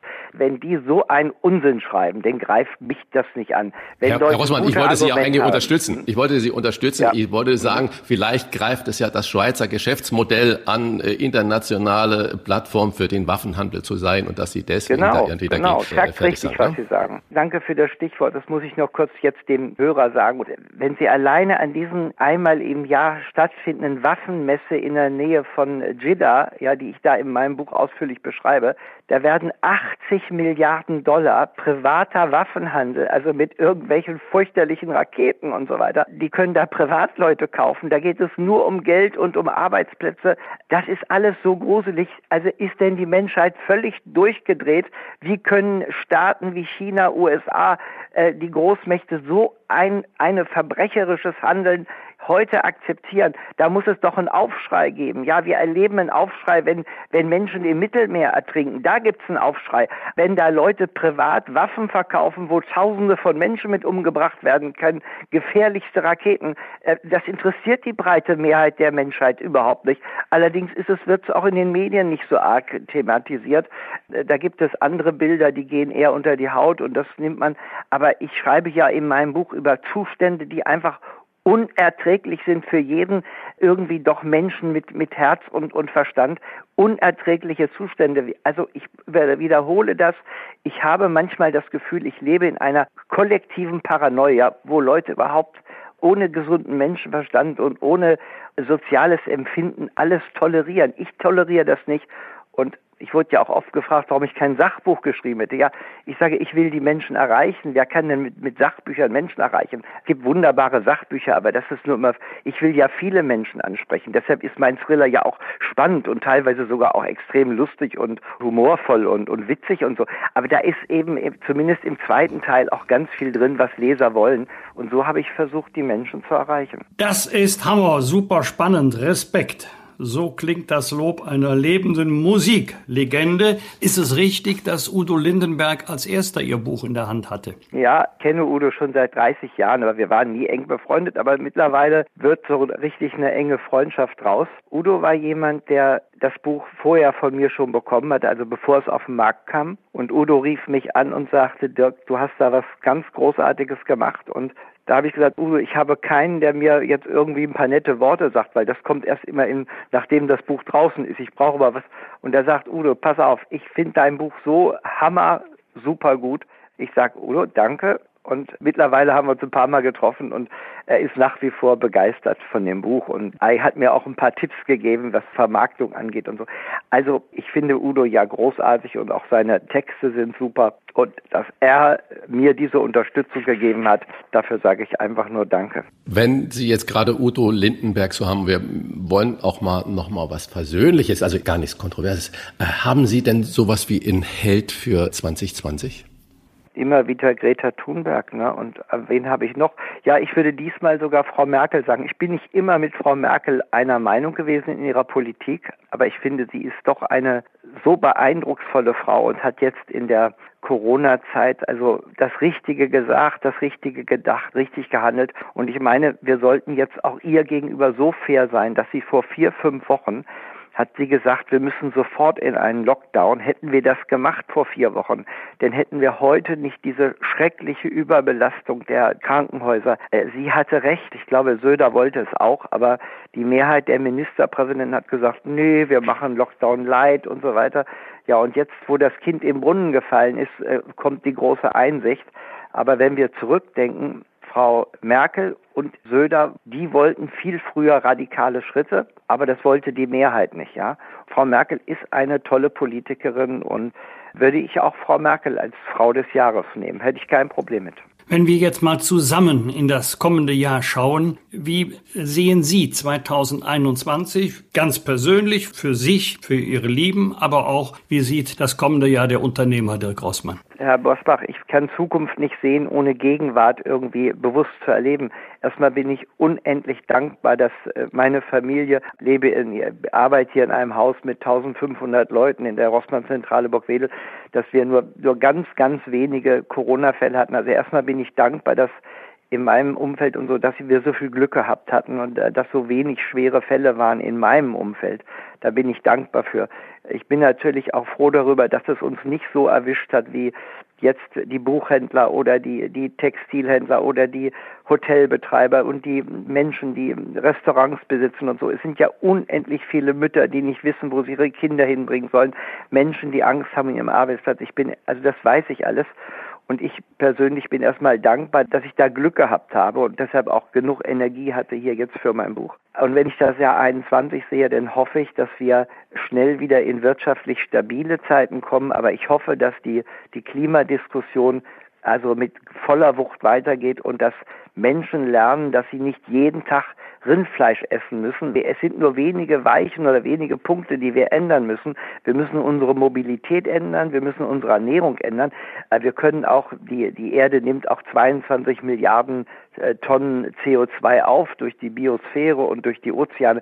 Wir müssen ja nicht alles ändern, aber wir müssen in den entscheidenden Punkten, wir dürfen nicht mehr so viel fliegen wie vorher und Autos sollten auch länger fahren, weil alleine die Produktion eines Autos verschlingt 120 bis 150.000 laufende Kilometer an CO2-Emissionen. Wir müssen uns noch viel bewusster verhalten und vor allen Dingen müssen wir den großen Machthabern der Erde richtig auf den Fuß treten. Und das sollten auch die deutschen politischen Parteien lernen, mit denen ich nicht allesamt nicht einverstanden bin, weil es ist auch zu viel Lüge, wenn wir immer nur hören jeden Tag, wir sollten dies tun und das tun und dann ändern wir die Welt. Nein, an den großen Stellschrauben muss gedreht werden. Ich habe es schon gesagt, ich selbst sehe mit großer Zuversicht ins neue Jahr und mit großem Mut und mit großer Dankbarkeit, weil einfach in meinem Leben auch sehr viel gut gelaufen ist das ist mein persönliches Statement. Gegen Ende des Gespräches bitte ich um Verständnis, dass wir mal ganz kurz die, die Abteilung Weltrettung verlassen und zu den Niederungen äh, kommen zum Thema Hobby. Wir haben ein gemeinsames Hobby, eine gemeinsame Leidenschaft und vor mir liegt ein Bild. Beim Tennissport werden sie gezeigt mit Martin Kind und dem Ex-Tennisprofi Nikola Kiefer. Ist es richtig, ähm, dass Sie Nikola Kiefer die, seine sportlichen Grenzen aufgezeigt haben auf dem Tennisplatz? Nein, das ist, das ist Herr Bosbach. Äh, der Herr Kiefer spielt in einer ganz anderen Liga. Ich bin, ich bin froh, dass ich noch gut Tennis spielen kann. Nein, ich kenne hier den Nikolaus Kiefer, weil der lebt ja auch in Hannover, ein netter Kerl. Aber äh, da, nein, nein, wir wollen mal nicht übertreiben. Aber es ist überhaupt, es ist überhaupt toll, wenn, wenn Menschen mit über 70 noch Sport machen können und Bewegung. Weil ich habe einen Freund, der ist Professor in Hannover an der Medizin Medizinischen Hochschule, äh, einer der bekanntesten Herzspezialisten der Welt, Axel Haverich, der sagt immer wieder, Menschen, die viel Bewegung haben, leben acht Jahre länger. Also auch ihren Hörern sagen, Bewegung, Bewegung. Runter vom Sofa. Machen. Dann bleibt man auch gesund, ne? Also nicht nur, nicht nur auf dem Sofa liegen. Also. Dann darf ich gleich mit äh, Stichwort Freund aufnehmen. Ein anderer guter Freund von Ihnen ist ja Gerhard Schröder. Und in Ihrem Buch schreiben Sie ja die Klimaallianz äh, der Großmächte China, mhm. Russland, USA. Mhm. Und Sie haben ja, soweit ich gehört habe, Gerhard Schröder ein Buch äh, mitgegeben, das er seinem Freund äh, Putin, Wladimir Putin, ja. übergeben ja. soll. Und äh, damit mhm. Putin einen Schritt macht. Haben Sie irgendwie ähm, schon Also Putin gehört? hat das Buch bekommen. Ja, er war okay. also in der Woche, als er es bekommen hat, hat er das nicht von Schröder bekommen. Er hat es von einem Manager von Rosneft bekommen. Aber Schröder hat es mitgenommen nach Moskau. Also er hat es bekommen. Ich habe auch eine, eine Widmung reingeschrieben ich habe ja in meinem Buch verschiedene Hypothesen reingeschrieben, die ja nicht so kommen müssen, aber die so kommen könnten, wenn die, wenn die Machthaber der Erde endlich das Richtige tun. Und da habe ich ihm reingeschrieben, ich habe es in Deutsch reingeschrieben, der, der kann ja Deutsch, der, der Putin. Dann darunter habe ich geschrieben, äh, ihr kleiner Rasputin, also jemand, der die Zukunft sieht. War aber ein bisschen scherzhaft. Und schicken Sie Ihr Buch auch nach Washington zum neuen Präsidenten zum Beispiel? Nein, nach, ich bin, nein? Herr, Herr Rach, ich bin Realist. Ich bin ein ganz nüchterner Realist. Ich weiß, dass Putin das Buch vielleicht sogar lesen wird durch die Beeinflussung von Schröder. Aber ich habe null Chance im Moment, null, dass ein Herr Jinping oder ein Herr Biden oder Frau Harris mein Buch liest, weil ich bin unbedeutend. Aber ich habe doch noch eine kleine Hoffnung, weil ich bin jemand, der an Wunder glaubt. Weil es sind eben die großen Streamingdienste wie Netflix und so weiter, die alle an der Tür scharren. Ich habe mit einem der eine wichtige Serie gerade für Netflix gemacht hat, ein Produzent, über drei Stunden gesprochen wenn jetzt mein Buch, mittlerweile sind es zig Auslandsverlage, vom polnischen bis sonst wie, die also sagen, wir wollen Ihr Buch, Herr Rossmann, äh, in unserem Land vertreiben. Und das sind die größten Verlage. Gestern der größte polnische Verlag. Wenn ich mit meinem Buch weltweit Furore machen sollte, was möglich ist, nicht unmöglich ist, dann könnte es sein, dass das Unmögliche passiert, dass sogar ein Xi Jinping oder ein, eine Frau Harris äh, sich mit dem Inhalt hört und auseinandersetzt. Also nichts ist unmöglich. Dieser kleine, völlig verrückte Leutnant in Korsika, der hat 20 Jahre später Europa beherrscht. Und dieser Mensch, der 1909 mit seinem jüdischen Freund völlig neurotisch, völlig äh, total arm, völlig verrückt im Kopf, dass der 30 Jahre später ganz Europa ins Unglück gestürzt hat, eigentlich die ganze Welt. Also ich habe eben von Napoleon Bonaparte ja, und Adolf Hitler ja, gesprochen. Es passieren Dinge, es werden Dinge passieren, die kein Mensch heute im Dezember 20 für möglich hält. Ich glaube, dass Geschichte anders verläuft als die meisten klugen Leute, die die Feuilletons schreiben in den großen Zeitungen. Ich habe im Jahr, Anfang Januar habe ich meinem Freund Hans-Werner Sinn beim Essen äh, Herrn Adam Sobozinski von der Zeit erzählt, dass die nächsten zehn Jahre ganz anders verlaufen werden. Schwarze Schwäne werden kommen und die schwarzen Schwäne werden auch noch Kinder kriegen. Das wird die Welt der nächsten zehn Jahre sein. Und Hans-Werner Sinn und Adam Sobocinski von der Zeit haben mich angeguckt und haben gedacht, Mensch, was redet der da eigentlich? Aber in diesem Jahr hatten wir schon Corona. Also der erste schwarze Schwan, die erste unglaubliche Geschichte haben wir schon hinter uns oder sind mittendrin. Das heißt, es kommen Überraschungen und ich glaube nicht, dass die Menschheit so dämlich ist, alles an die Wand zu fahren. Das ist meine Hoffnung. Ja, nur noch mal kurz zur Erklärung für unsere Zuhörer, Zuhörerinnen. Schwarze Schwäne ist ein Begriff aus der Philosophie. Man hat immer gesagt, alle Schwäne sind weiß, äh, hat das als Begründung für die Allaussage gemacht, bis man irgendwann schwarze Schwäne entdeckt hatte und dann die Allaussage In Australien ist hat man die genau. entdeckt. Ich glaube vor 400 Jahren in Australien. und äh, das ist natürlich ein beliebtes Beispiel immer so. Ob schwarz Wunderbar. oder weiß, wir bedanken uns für ein genau spannendes, ja. ein interessantes, ein temperamentvolles Gespräch bei Dirk Rossmann. Bleiben Sie gesund und trotz und aller mir, Sorgen mir gefällt, mit welcher Werf Sie eigentlich Ihr Anliegen ja. vortragen, mit welcher Inbrunst Sie dabei sind und das nimmt man Ihnen ab. Ich sage danke fürs Wachrütteln und äh, man darf auch heute noch frohe Weihnachten sagen und bleiben Sie gesund und machen Sie einfach weiter so. Ich bedanke Alles mich vielmals für das Gespräch. Danke. Danke Alles Herr Gute für euch. Ja? Tschüss. Tschüss. Tschüss. Danke. Fragen wir doch, fragen wir doch. Wolfgang Bosbach und Christian Rach sind die Wochentester. Tester, Tester. Mit seinem Programm Der Staatstrainer hätte er in diesen Tagen auf den Comedy-Bühnen der Republik gestanden. Rocken und das sollen, vor ist er schon in der Leitung. Hört er und auch so, an Weihnachten äh, hätte er auf den Bühnen gestanden. Guten Morgen, Ingo. Appel. Mahlzeit, Herzlich willkommen. guten Tag, morgen. Ja, schön, dass ich dabei sein darf. Schön, dass ihr an mich gedacht habt. Ist ja herrlich, was alles so geht. Ja, wir freuen uns, dass du heute Zeit für uns hast, denn mehr Auftritte im TV oder im Livestream sind zurzeit leider nicht möglich. Der Kabarettist Ingo Appel ist heute unser Gast mit einer, so kennen wir ihn, gnadenlosen Abrechnung des Jahres 2020 und mit einem Ausblick auf das nächste ja. Jahr. Und äh, die Frage ist natürlich, wie erklärt man am besten dieses verrückte Jahr 2020? Man kann sich mal Tour Pläne angucken. Ursprünglich sollte ja am 4. Juni im Gloria Theater in Köln ein Auftritt sein. Dann wurde der Termin verlegt auf den 29. Dezember. Das wäre also nächste Woche. Ist Und jetzt nicht. soll das Ganze am 26. Mai 21 in Köln äh, ja, ja. stattfinden. Was glaubst du, äh, kann man das jetzt schon planen für Mai eigentlich, nächsten Jahres? Eigentlich ist es alles offen. Also wir sind tatsächlich so, dass wir so überhaupt keine Planungssicherheit haben. Das ist alles raus. Ich weiß ja noch nicht einmal, ob wir Weihnachten zusammen feiern können. Also hier in Berlin sind jetzt auf fünf Leute begrenzt. Äh, es gibt auch Ausgangssperren. Also es ist alles ganz, ganz schwierig und man muss halt mal gucken, ob man nächstes Jahr wieder auf die Bühne kann oder nicht. Aber meine Frau hat auch schon gesagt, weil ich nerv natürlich die Leute. Weil wenn ich nicht auf die Bühne kann, werde ich unausstehlich. Und ich habe auch schon gesagt, ich und die Prostituierten, wir dürfen als letztes ran. Und das wird wohl auch so sein. Du zählst nun wirklich zu den bestgebuchten Kabarettisten im Land. Vielen Kolleginnen und Kollegen geht es ja wirtschaftlich schlechter. Trotzdem konnte man dich in den vergangenen Wochen für Online-Weihnachtsfeiern buchen. Genau. Äh, wie wurde das angenommen und wer hat da mitgemacht? Also ich habe so zwei, drei Firmen gehabt, ziemlich große Firmen auch, Internetfirmen, die das gemacht haben. Ich habe das auch für Privatpersonen. Äh, ich habe einfach alles gemacht, alles was kommt. Das ist, es bricht mir auch so ein bisschen das Genick, weil ich im Moment eigentlich alles mache, was geht. Und äh, deswegen kriege ich teilweise auch keine Unterstützung vom Staat, weil nur in Anführungszeichen 70 Prozent meines Einkommens wegfällt durch die Live-Auftritte.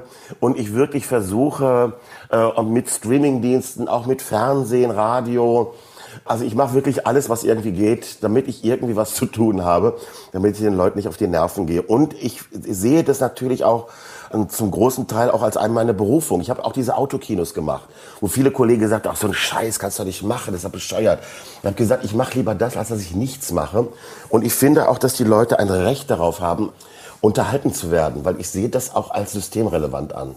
Weil ich sehe eine große Frustration und das, mein Job ist ja in allererster Linie wirklich so eine Art äh, Frustrationstherapie. Das heißt, du nimmst den Ärger der Menschen auf, auch meinen eigenen, und versuchst Humor daraus zu machen. Das fehlt gerade total. Corona-freie Zeit, alles läuft normal.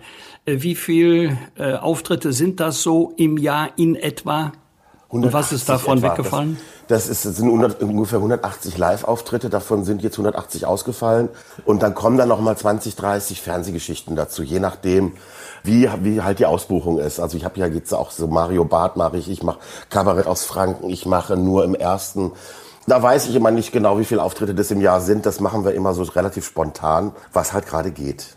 Gibt's Existenzängste? Ich mache ich mir jetzt ehrlich gesagt nicht, weil ähm, ich glaube auch, dass wir ab nächstes Jahr wieder ran können, dass wir auch wieder auf die Bühnen können. Ähm, ich habe ja schon so die ein oder andere Krise in meinem Leben schon gehabt. Ich bin ja auch Sozialdemokrat, das muss man ja immer dazu sagen. Ich bin in der SPD und da wissen wir, wir fangen eigentlich immer von vorne an. Und äh, da, von daher, ich bin sämtlichen Frust gewöhnt und da mache ich mir nichts vor. Ja, du hast aber gerade auch gesagt, du und die Prostituierten sind deiner Meinung nach am spätesten wieder dran. Ihr dürft am längsten nicht mehr ran. Äh, wenn ich jetzt aber die Corona-Regeln äh, dann so sehe, hättest du gesagt, Menschenskinder so ein kleines Gastspiel zwischen den Jahren unter strengen Hygienevorkehrungen äh, wäre möglich gewesen? Ja, ich bin der absoluten Meinung, wir haben ja, also ich, spiele ja hier in Berlin in den Wühlmäusen, meine Frau arbeitet im Quatsch Comedy Club. Äh, meine Frau ist sogar Hygienebeauftragte, das heißt, die macht also diese ganzen äh, Hygienekonzepte, äh, was in den Theatern geht, was nicht. Also das heißt, du hast ein Theater mit 500 Leuten, du spielst vor 100, mehr sind's nicht, mehr kommen auch gar nicht. Die sitzen da teilweise, ich habe jetzt in Fürth gespielt, das letzte Gastspiel in Bayern das war, da saßen die Leute mit der Maske im Publikum. Die, desinfizieren sich vorher. Man kauft sich seine Karte hinter Plexiglasscheiben. Also ich finde, noch sicherer geht es gar nicht.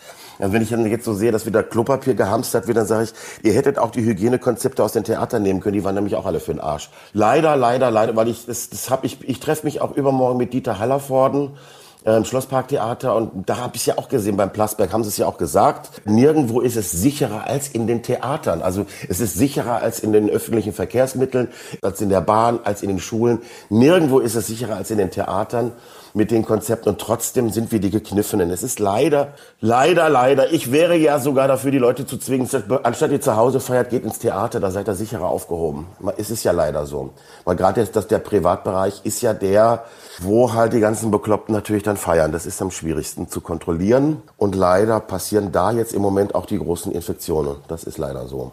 Als Staatstrainer wolltest du in deinem Programm gegen die deutsche Depression ankämpfen. Verrate doch mal denjenigen, die im Moment keine Perspektive für sich sehen, warum es doch irgendwann irgendwie weitergeht. Also deine ganz persönliche Frustration, Bewältigungsstrategie, so eine Art Neujahrsansprache von Ingo Appelt.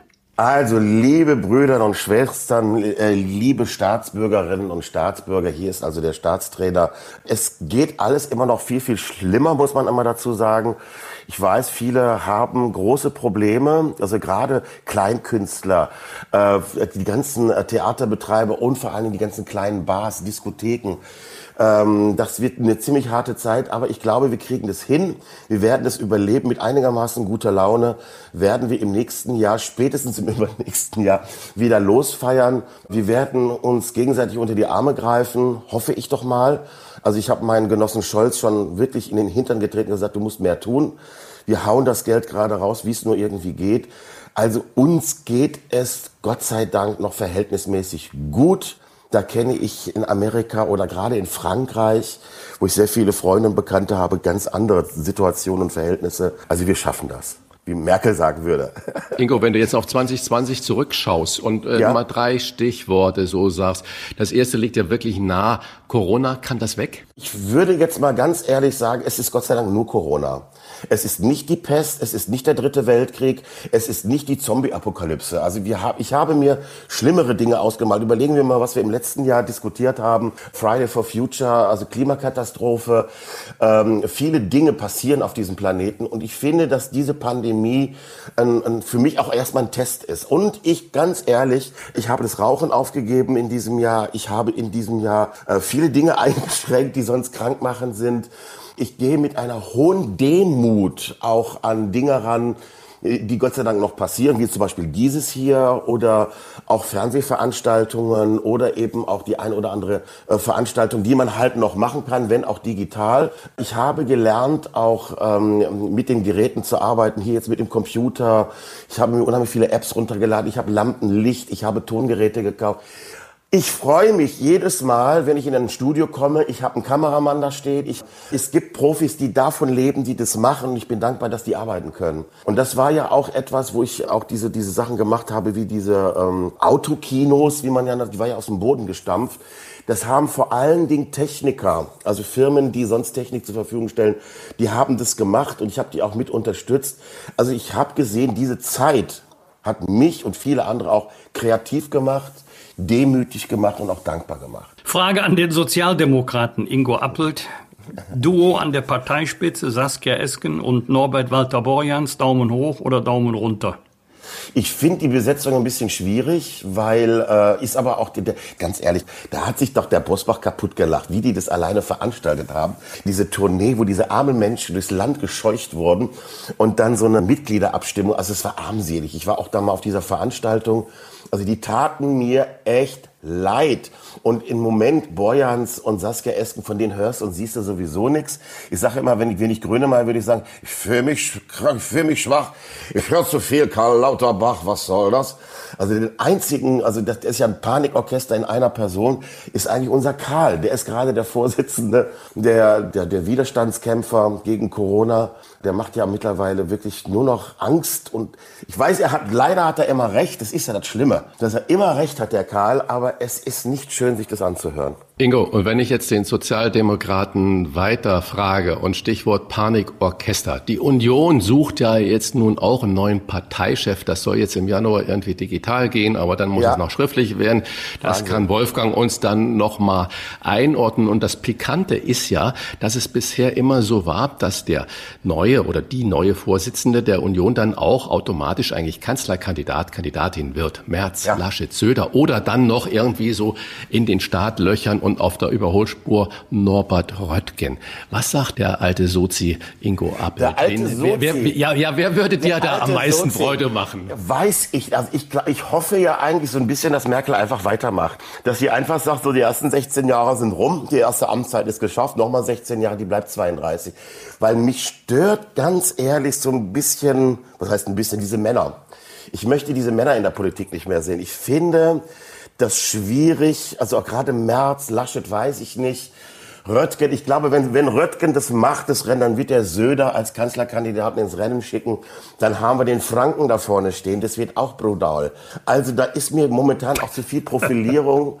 so, so auf, auf die, was, was Männer halt so gerne machen, wer ist der härteste. Ich, ich kann, also Laschet fände ich, glaube ich, mit am, weil das, das ist halt, finde überhaupt Laschet, der Name ist gut, passt in die Zeit. Also der, der Laschet und wie heißt der Gesundheitsminister Laumann, also Lasch und Lau. Also das ist schon, Aber wenn ich dann den Sozialdemokraten, also du zögerst da ja und sagst, Menschenskinder, lass uns doch alles so bleiben, wie es ist. Merkel, mach weiter.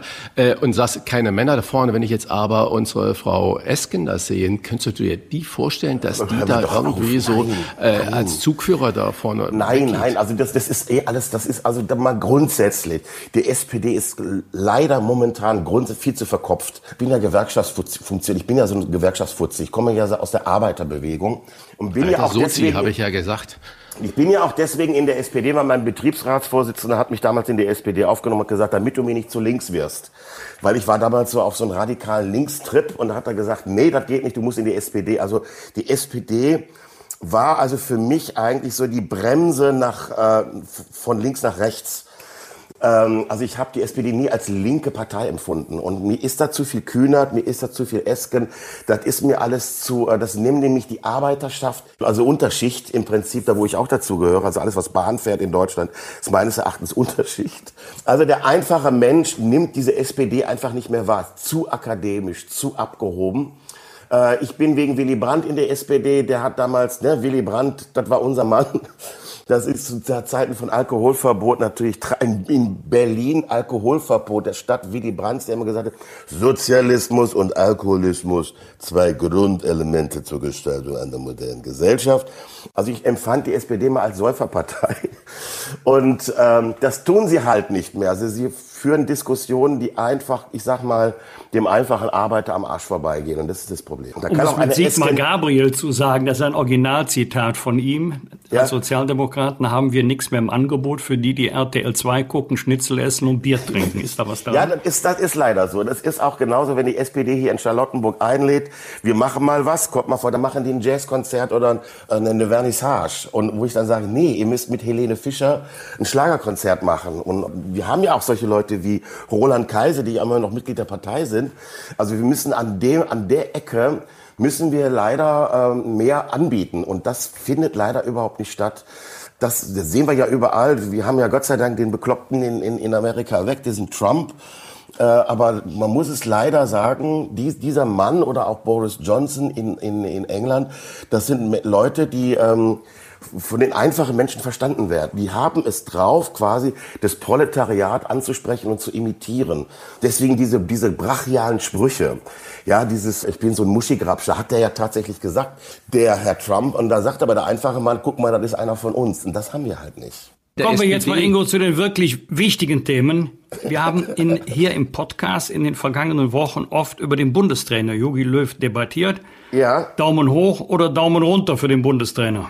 Ah, ich kenne den nicht. Ist das, ist das der mit den langen Haaren, ne? Also ganz ehrlich, ich bin Fußball. Der fünfte ich, Beatle.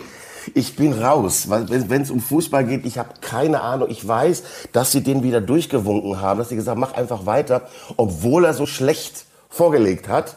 Aber äh, das hätte ich natürlich auch gerne. Deswegen, also ich bin im, im, im selben Club. Äh, ich kriege nur leider überhaupt keine Unterstützung, also staatsmäßig.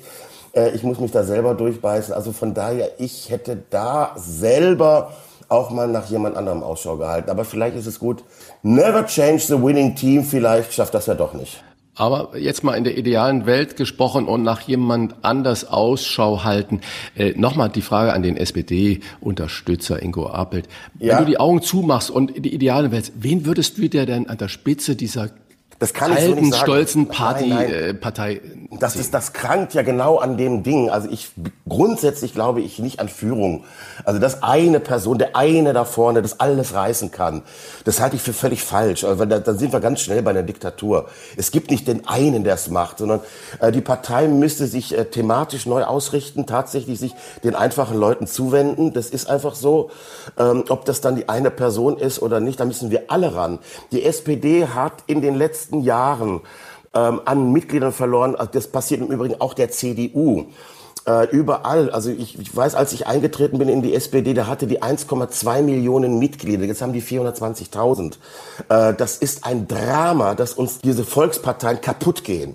Die gehen uns schlicht und ergreifend vor die Hunde, weil es muss ja auch keiner Mitglied sein. Ich werde immer noch dafür beschimpft, dass ich Mitglied der SPD, wie kannst du so eine Scheiße machen? Ich hatte neulich einen Wirtschaftsprofessor, der mich also wirklich angepöbelt hat, dass ich Mitglied der SPD bin. Habe ich ihm erklärt, dass ich damals eingetreten bin, dass ich Beiträge bezahlt und dann sagte, oh, ich wusste gar nicht, dass man Mitglied einer Partei werden kann. Ein Wirtschaftsprofessor, der nicht weiß, dass man freiwillig und gegen Beitrag in eine Partei eintreten kann.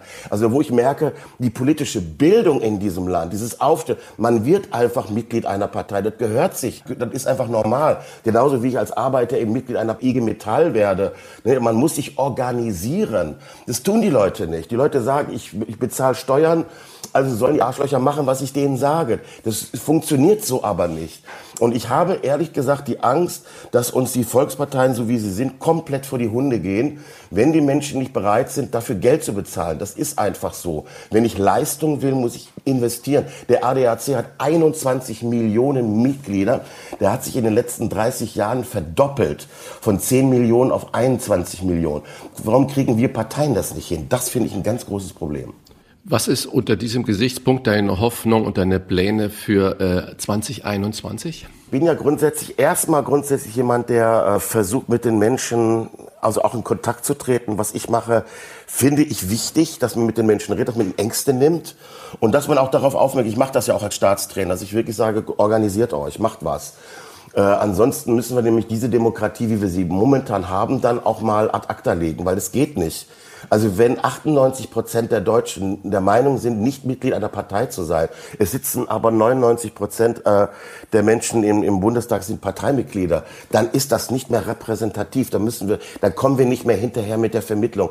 Ich weiß das ja. Ich bin, komme ja aus der politischen Arbeiterbildung. Ich habe das gemacht. Ich habe mit den Menschen am Band geredet. Wegen mir sind die Leute dann hingegangen, haben SPD gewählt oder sind auch Mitglied geworden, weil die das verstanden haben. Diese Menschen werden immer weniger. Äh, wir brauchen, glaube ich, mehr Menschen, die sich äh, privat, äh, diese Ehrenämter, dieses, dass, dass Leute mit Menschen reden, das müssen wir vielleicht anders organisieren. Äh, wir hatten früher hatten wir so eine Bundeswehr. Zwei Jahre hat der Staat sich das geleistet, junge Männer aus der, aus, der, aus der Wirtschaft, aus dem Leben rauszukaufen. Die haben die in Kasernen gesteckt, denen die Rechte eingeschränkt, denen eine Waffe in die Hand gedrückt, äh, haben die auch Geld bezahlt. Warum können wir sowas nicht auf politischer, auf in, in Altenheimen, in Kranken, also Zivildienst, den ich ja auch gemacht habe, warum können wir sowas nicht allgemeiner machen, damit die Leute lernen und sehen, wie so ein Staat funktioniert. Das sehen die Leute nicht. Und ich hoffe, dass ich das als Staatstrainer wieder mehr vermitteln kann. Lieber Ingo, die verflixten Sieben heißt bei ja. uns eine Rubrik, in der klare Standpunkte gefragt sind. Du solltest dich bei jedem Paar klar entscheiden, darfst aber auch einmal weder noch Dann sagen. Okay? okay? Die verflixten sieben. Erstens, wir fangen an. Fleisch oder Gemüse? Ähm, äh, sowohl als auch. Gute Mischung. Drosten oder Streeck? Streeck. Balder oder Pocher? Balder. Das ist meine Generation. Berlin oder Köln? Äh, Berlin. Definitiv. Merkel oder Söder? Merkel. Nur, also nur mit H im ersten oder Gabarett aus Franken? Äh, nur im ersten. Ich bin ja nochmal nur der zweite, aber trotzdem gerne. Bühne oder Livestream? Bühne, Bühne, Bühne, Bühne, Bühne, Bühne und nochmal Bühne. Schön. Und du hast ja vorhin schon äh, darauf hingewiesen, auch wenn die Bühne jetzt den Livestream, äh, der Livestream die Bühne nicht ersetzen kann. Du hast ja gemeinsam mit Dieter Hallervorden und vielen anderen Kollegen und Kolleginnen am 19. Dezember um 19.30 Uhr, äh, da tretet ihr auf in Hallervordens Lockdown-Treff. Genau. Was ist da genau geplant? Also erstmal muss ich mal meinen Test bestehen. Also ich habe gestern noch einen Test gemacht, einen Corona-Test, um zu gucken, ob ich denn viral bin. Aber ich, ich krieg das nicht. Und was geplant ist, wir machen halt so fünf Minuten quasi in den leeren Raum hinein mit, ich glaube, einer guten Kameratechnik werden wir da also fünf Minuten Best-of Corona-Gags, ich weiß es noch nicht. Schauen wir mal, was wir da alle machen. Also ich habe ein bisschen was geplant, also fünf Minuten aus meinem derzeitigen Corona-Programm, was ich zurzeit halt auch überall spiele als Staatstrainer, mache ich halt fünf Minuten. Um die Leute Und wo kann man sehen? Wo kann man, man sehen? Man kann es, das, ähm, man muss, äh, glaube ich, ins Internet gehen. Du fragst mich Sachen, das weiß ich gar nicht. Und das ist dann dieses Schlosstheater in, was ist das, im Wedding? Und ich weiß, dass ich dahin muss. Und ich weiß, dass ich auf der Bühne stehe, aber wie man das im Internet zu sehen kriegt, keine Ahnung. Das kriegt ihr aber raus, oder? Stellt ihr einfach mal rein. Also das Schlossparktheater in Berlin, da bin ich mir ziemlich sicher, ist genau. Überraschung in der Schlossstraße 48. In der Schlossstraße 48 gegenüber vom, äh, da gibt's auch ein, ein Schloss Carré, da kann man einkaufen gehen. Das ist aber momentan zu. Ich habe zwischenzeitlich mal nachgeschaut. Hallervordens Lockdown-Treff mit Ingo Appelt gibt's auf der Seite des Schlossparktheaters unter www.schlossparktheater.de in einem Wort und auf Facebook und auf YouTube. Ingo, wir wünschen dir, deinen Lieben und all deinen Kolleginnen und Kollegen dass das nächste Jahr besser wird als dieses Jahr. Alle guten Wünsche für das neue Jahr, lieber Ingo Appelt. Ich sage herzlichen Dank und macht weiter so. Dankeschön. Ja. Und hoffentlich einen negativen Corona-Test. Ja, wie, wie soll ich mich anstecken? Ich habe schon auf der Bühne gesagt, ich versuche Keine Chance. Keine Chance. Also es ist unter dem, auch im, im, Fernsehen oder so, du wirst vorher getestet, du wirst isoliert. Also wir werden ja auch in den, in den Hotels, man wird ja behandelt, als wenn man infiziert wäre. Und von daher, also da ist die Ansteckungsgefahr. Ich sage ja auch immer lieber betreutes Hassen mit Ingo Appelt als zu Hause am Rad zu drehen. Also bleibt gesund, vor allen Dingen auch in der Birne. Bis bald. Alles Gute. Ciao. Rauf und runter. Wolfgang Bosbach und Christian Rach sind die Wochentester. Tester. Wir geben Ihnen an dieser Stelle und auch jetzt in der letzten Sendung dieses Jahres unsere ganz persönliche Bewertung ab, was wir in dieser Woche gut oder schlecht fanden. Daumen hoch oder Daumen runter. Klare Urteile sind gefragt. Wolfgang, gab es für dich in dieser etwas, dieser Woche etwas, wo du gesagt hast, Daumen hoch oder Daumen runter? Daumen hoch alleine für die Tatsache, dass es eine Einigung gegeben hat mit Polen und Ungarn äh, in doppelter Hinsicht, nämlich jetzt grünes Licht für den Siebenjahreshaushalt der Europäischen Union, vor allen Dingen für 750 Milliarden Euro Corona-Hilfen für die EU-Länder. Es ging um 1,8 Billionen Euro. Da ging es ja um die Rechtsstaatsfrage. Also, liebe Leute, wenn das gescheitert wäre an dieser einen Frage, das hätte niemand verstanden. Natürlich ist es ein Kompromiss. Es gibt auch bestimmt Leute, die sagen, das ist ein fauler Kompromiss, weil jetzt zunächst auf die Entscheidung des Europäischen Gerichtshofes gewartet wird. Es müsste eigentlich selbstverständlich sein, dass jeder EU-Mitgliedstaat die Rechtsstaatgarantien einhält, aber Wichtiger ist doch jetzt, dass es einmal weitergeht und dass die Länder die Hilfe bekommen, die sie brauchen. Daumen runter. Wir haben immer noch keine Strategie für die Zeit nach dem 10. Januar nächsten Jahres und sollte es bei dem Zielwert 50 als Inzidenzzahl bleiben pro 100.000 Einwohner, dann können wir doch nicht ernsthaft annehmen, dass wir am 11. Januar diesen Wert erreicht haben. Wir können auch nicht ernsthaft annehmen, dass mit dem Beginn der Impfungen sich das Problem in kurzer Zeit erledigen wird. Wir werden noch längere Zeit mit dem Virus leben müssen und dafür brauchen wir eine Strategie, wenn es nicht immer wieder zu einem neuen Lockdown kommen soll. Äh, Christian, was hat dich besonders bewegt, geärgert, gefreut? Ich sag mal so ein kleines Däumchen hoch, wirklich nur so ein kleines Däumchen, äh, war, dass, dass jetzt man doch noch bei dem Brexit, ich verstehe es sowieso überhaupt nicht mehr und es kippt ja auch mit ganzen Corona und alles wirklich hinten runter, doch noch ein bisschen äh, länger verhandelt, sonst hätten wir ab 1. Januar den Chaos Lieferverkehr mit Großbritannien im Warenaustausch, äh, mit den Reisen und so weiter und so fort. Also das ist äh, kleines Däumchen hoch, das auch äh, Johnson erkannt hat. Jo, äh, irgendwie, wenn ich jetzt hier zwar mein Militär, meine Marine in äh, der Nordsee äh, kurven lassen, damit die bösen europäischen Fischer da nicht mehr sind, äh, so kann es nicht sein.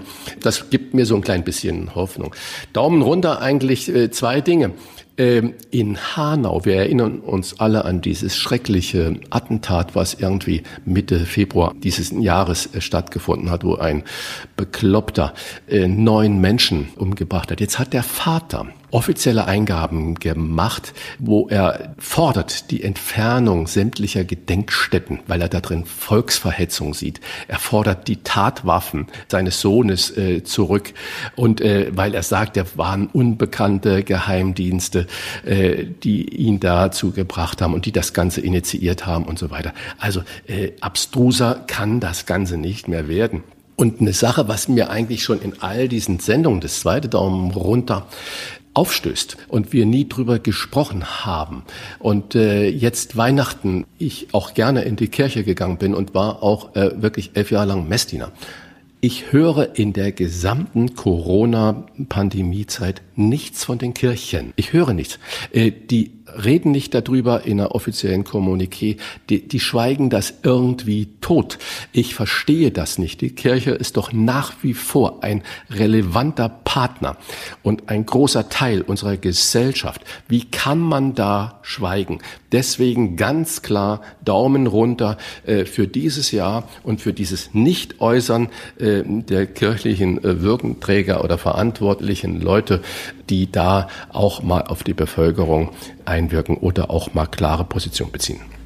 Und jetzt, lieber Wolfgang, machen wir auch noch wie immer die Woche im Schnelldurchgang mit weiteren Top-Themen und klaren Standpunkten. Knapp 24 Millionen Mal wurde die Corona-App bislang heruntergeladen, doch Anzeigen, wann und wo die erfassten Risikobegegnungen stattgefunden haben, das kann und darf die App immer noch nicht aus Gründen des Datenschutzes. Tübingens OB Boris Palmer fordert deshalb, Datenschutz muss bei Lebensgefahr zurückstehen. Euer Urteil ist gefragt. Muss der Lebensschutz bei der Corona-Warn-App über dem Datenschutz stehen? Wir haben heute ja einen Werbepartner, Facebook. Und wenn äh, ich sehe, was Facebook alles für Daten erhebt und die Nutzer, die weltweiten Nutzer, auch die deutschen Nutzer, die europäischen Nutzer, das immer mit einem Häkchen alles akzeptieren, dann äh, verstehe ich diese Diskussion, wenn der Staat sagt, um die Pandemie vielleicht etwas besser in Griff zu bekommen, wäre für einen Moment die Lockerung des Datenschutzes hilfreich. Und nicht glauben, dass wenn wir den Datenschutz da aufheben würden, würde die Pandemie verschwinden. Das ist also ein Druckschluss. Es würde vielleicht nur helfen, die Nachverfolgbarkeit und damit die Quellen, diese Cluster, die dann da entstehen, äh, besser einzugrenzen. Das heißt also, Datenschutz ist ein unglaublich hohes Gut meines Erachtens. Es ist wunderbar, dass wir ein sehr strenges Datenschutzgesetz haben. Aber äh, wenn Datenschutz jetzt wichtiger ist als alles andere, was wir da im Moment äh, aufgeben, dann äh, ist die Gewichtung meines Erachtens falsch. Es gibt Länder, die zeigen, was möglich ist. Auf der einen Seite den Datenschutz nicht außer Kraft zu setzen, auf der anderen Seite dem Lebensschutz doch Vorrang zu geben. Beispiele sind Israel, aber auch Südkorea.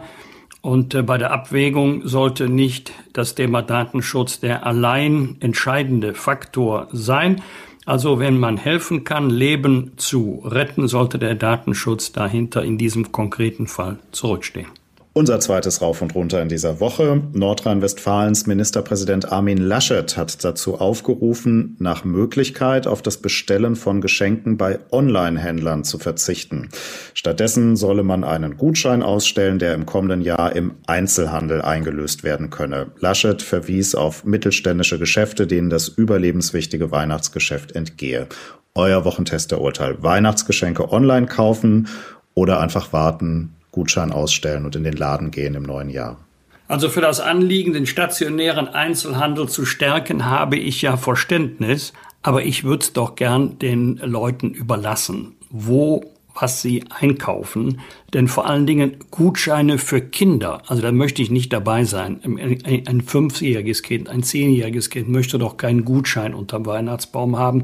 Äh, ich weiß nicht, wie es bei Rachs war, aber äh, bei uns war es immer so, du kriegst fünf Sachen geschenkt und du spielst mit einem. Aber das war nie ein Gutschein. Und deswegen hoffe ich, dass insbesondere bei Geschenken für Kinder nicht Gutscheine verschenkt werden, sondern Dinge, mit denen die Kinder dann wirklich spielen, wo sie leuchtende Augen bekommen, die sie auspacken können und wo sie dann glücklich sind. Wolfgang, du hast da natürlich völlig recht, was diese psychologisch-soziologische Einschätzung des Schenkens und gerade für Kinder angeht. Das kann ich nur genauso sehen und unterstützen. Ich denke, Laschet meint eigentlich aber was anderes ähm, damit. Äh, und meine große Befürchtung ist, dass äh, jetzt Corona für alles herhalten muss, auch das Sterben der Innenstädte. Wir haben ja schon seit vor Corona-Zeiten ein unglaublicher Zuwachs von Online-Bestellungen, nicht nur von äh, den amerikanischen Giganten, sondern generell, es wird alles online bestellt und die Geschäfte sind eigentlich nur noch Werbezentren in den Innenstädten. Und die Politik äh, hat tatenlos zugeschaut äh, und die Innenstädte veröden nicht nur über extrem hohe Mieten, sondern über Leerstände und über weniger Erreichbarkeit und so weiter und so fort. Einkaufszentren am Rande der Stadt werden gebaut mit Parkmöglichkeiten und was alles in der Innenstadt abgeschafft wurde. Und Ich will da die kleinen Händler auch nicht frei von, äh, von Verantwortung äh, setzen. Äh, die Händler, egal ob groß oder klein, müssen natürlich auch ein Online-Angebot schaffen. Das ist einfach, diese Welle ist nicht aufzuhalten. Ich erkläre immer Gastronomen, dass sie Digitalisierung noch nicht verstanden haben, weil sie glauben, sie haben ein, ein, ein digitales äh, Reservierungssystem, dann sind sie ja digital aufgestellt. Sie brauchen aber einen Mitarbeiter, genauso wie Koch oder äh, Kellnerin oder Kellner, was sie immer eingestellt haben, so brauchen sie einen Mitarbeiter, der für sie das Digitale macht. Egal, ob groß oder klein die Firma ist. Weil der Kunde, der Gast, der ist heute einfach so. Und äh, die meisten, das ist mein äh, Gefühl, die meisten Gewerbetreibenden haben das einfach verschlafen. Und jetzt ist Amazon und Co. schuld an dem Niedergang. Ja, klar, es ist unglaublich bequem, online zu bestellen, aber mit so einem Appell von Laschet wird man das Ganze nicht aufhalten können. Und Gutscheine, du hast es richtig gesagt, gib einen fünfjährigen oder siebenjährigen Gutschein im Kuvert und schreib noch drauf von Oma und Opa. Äh, das ist, das geht gar nicht. Und unser drittes Rauf und Runter und unser letztes auch in dieser Woche und in diesem Jahr. Wegen des Lockdowns sind seit Mittwoch alle Läden geschlossen, außer Supermärkten, Drogerien und Apotheken. Die Parfümerie Douglas hat da versucht, ein Schlupfloch zu finden, sich als ähm, Drogerie deklariert, das Ganze jetzt aber auch wieder zurückgezogen und dann doch zugemacht. Und man sieht daran, jeder versucht so ein bisschen sein Geschäft zu erhalten. So hart wie es klingt, ist der harte Lockdown vielleicht für den einen oder anderen gar nicht bestellen und abholen oder auf Englisch Click and Collect. So heißt die Lösung, die zurzeit immer mehr Geschäfte anbieten, vom Buchhändler bis zum Baumarkt. Das ist auch erlaubt gesetzlich in Bundesländern wie Nordrhein-Westfalen oder in Hamburg. Allerdings erinnern wir uns alle auch an die langen Schlangen vor Baumärkten im Frühjahr, die man ja, um die Pandemie einzudämmen, bewusst vermeiden will. Und alles, was man jetzt per Klick bestellt, muss ja auch irgendwie abgeholt werden. Deshalb euer Wochentesterurteil. Bestellen und abholen. Eine faire Chance für Einzelhändler oder unterm Strich eigentlich eine ziemlich fahrlässige Aktion. Ja, da gibt's Analogien zum Rotwein-Wanderweg. Christian, leg los. Gastronomie hat man immer gesagt, Mensch, macht Außerhausverkauf und Lieferservice und so weiter und so fort. Und äh, was viele gemacht haben und was vielen auch wirklich so einen kleinen Tropfen auf den heißen Stein an Umsatz äh, bringt. Wir haben das auch im Gespräch mit äh, Tim Melzer und Julia Komp äh, letzte Woche gehört. Das hilft. Das hilft nicht viel, aber das hilft ein bisschen. Und warum soll es nicht dem Buchhandel und äh, dem äh, anderen kleinen Geschäft genauso helfen, wenn man Regeln dafür aufstellt? Das heißt, wenn der Einzelhandel das macht, sage ich Daumen hoch. Richtig. Das ist eine faire Chance, das war die Frage. Und ich war ganz überrascht, als mein Gastronom äh, mir gesagt hat, ähm, nee, nee, 19 Uhr, dann wollte ich das Essen abholen, geht nicht. Du bekommst von mir eine Abholzeit zugewiesen. Ich sag dir Bescheid, wann du das Essen abholen kannst. Immer alle fünf Minuten konnte jemand zu ihm kommen und das Essen abholen. Selbst beim Abholen gab es Markierungen auf dem Boden, 1,50 Meter Abstand halten. Mit anderen Worten, ja, wenn die AHA-Regeln eingehalten werden. Wir haben ja bei der, beim Glühwein-Wanderweg gesehen, nicht das Ausschenken von Glühwein ist das Problem. Das Problem ist, wenn Menschentrauben sich bilden und die Regeln nicht eingehalten werden. Das heißt, wenn die Regeln eingehalten werden können, ja, dann bin ich dafür. Was wird? Was wird? Wolfgang Bosbach und Christian Rach sind die Wochentester. Was in der kommenden Woche wichtig wird, erfahren Sie jede Woche bei uns, damit Sie gut informiert in die neue Woche starten können und damit Sie wissen, was wird. Die Weihnachtsansprache wird am ersten Weihnachtsfeiertag 50 Jahre alt. Bis 1969 sprachen an Weihnachten die Bundeskanzler, danach die Bundespräsidenten. Christian, wenn du in diesem Jahr Frank-Walter Steinmeier vertreten müsstest, was wäre deine Botschaft zu diesem Fest? Vielleicht würde ich äh, zwei Dinge zum Anlass nehmen, komplett zu ändern. Erstens 50 Jahre, Jubiläum ist immer ein guter Zeitpunkt zu sagen, mal auf den Prüfstand stellen. Und zweitens, dieses ganz besondere Jahr Corona dominiert auch. Warum kann man sich da nicht ein neues äh, Format vorstellen unter der Federführung unseres äh, Bundespräsidenten, der zum Beispiel drei oder vier natürlich mit Abstand und AHA-Regeln einzuhaltenden Gäste einlädt, wie ich habe es vorhin schon mal erwähnt, Vertreter der Kirche, wie Oppositionsführer, wie zum Beispiel äh, Bundestrainer Yogi Löw, gesellschaftlich wirklich relevante Menschen, auch ein Künstler, wenn wir sagen, wer ist unglaublich populär, wäre Helene Fischer oder so. Und dass diese Menschen unter der Ansprache von Bundespräsident auch sich an uns alle wenden mit drei, vier, fünf Wünschen oder Rüttelaktionen und so weiter. Das heißt einfach, um nicht nur, wer kommt an den Bundespräsident ran, der ist so weit weg, der droht in seinem Schloss Bellevue da irgendwo, äh, das ist so wenig anfassbar. Deswegen bin ich so ein großer Freund dieser Empfänge vom Bundespräsident. Warum nicht sowas im ganz kleinen vier, fünf Menschen, die da jetzt stehen, auch Oppositionsführer, ganz deutlich, und die dann Ihren Startpunkt und Ihren Standpunkt für 2020 und vor allen Dingen für die Wünsche für 21 äh, machen. Das würde ich äh, unserem Bundespräsidenten empfehlen. Bitte nimm so viele Menschen mit, wie es geht. Dann erreicht die Ansprache vielleicht auch mehr Leute als die, die Tagesschau, Tagesthemen und unseren Podcast hören. Und äh, anderes wichtiges Datum am 31. ebenfalls, da endet die deutsche EU-Ratspräsidentschaft und Portugal übernimmt dann für ein halbes Jahr.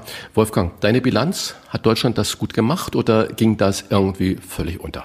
Jedenfalls mehr Licht als Schatten. Politik, so sagt man ja, ist das Bohren dicker Bretter. Aber gerade beim Thema Europäische Union hat man das Gefühl, da muss man sich durch ganze Holzstapel arbeiten. Wir haben ja im anderen Zusammenhang schon über das Thema EU auf der einen Seite, 25 Staaten, Rechtsstaatsgarantie, Polen, Ungarn, sehr strittiges Thema über Monate hinweg. Hat die Bundesregierung, Außenminister, Kanzlerin doch erfolgreich vermitteln können. Beim Brexit haben wir auch noch nicht alle Probleme gelöst. Die Fischereifrage ist nach wie vor offen, aber ich bin zuversichtlich, dass es dann nicht zu einem No-Deal-Austritt kommen wird.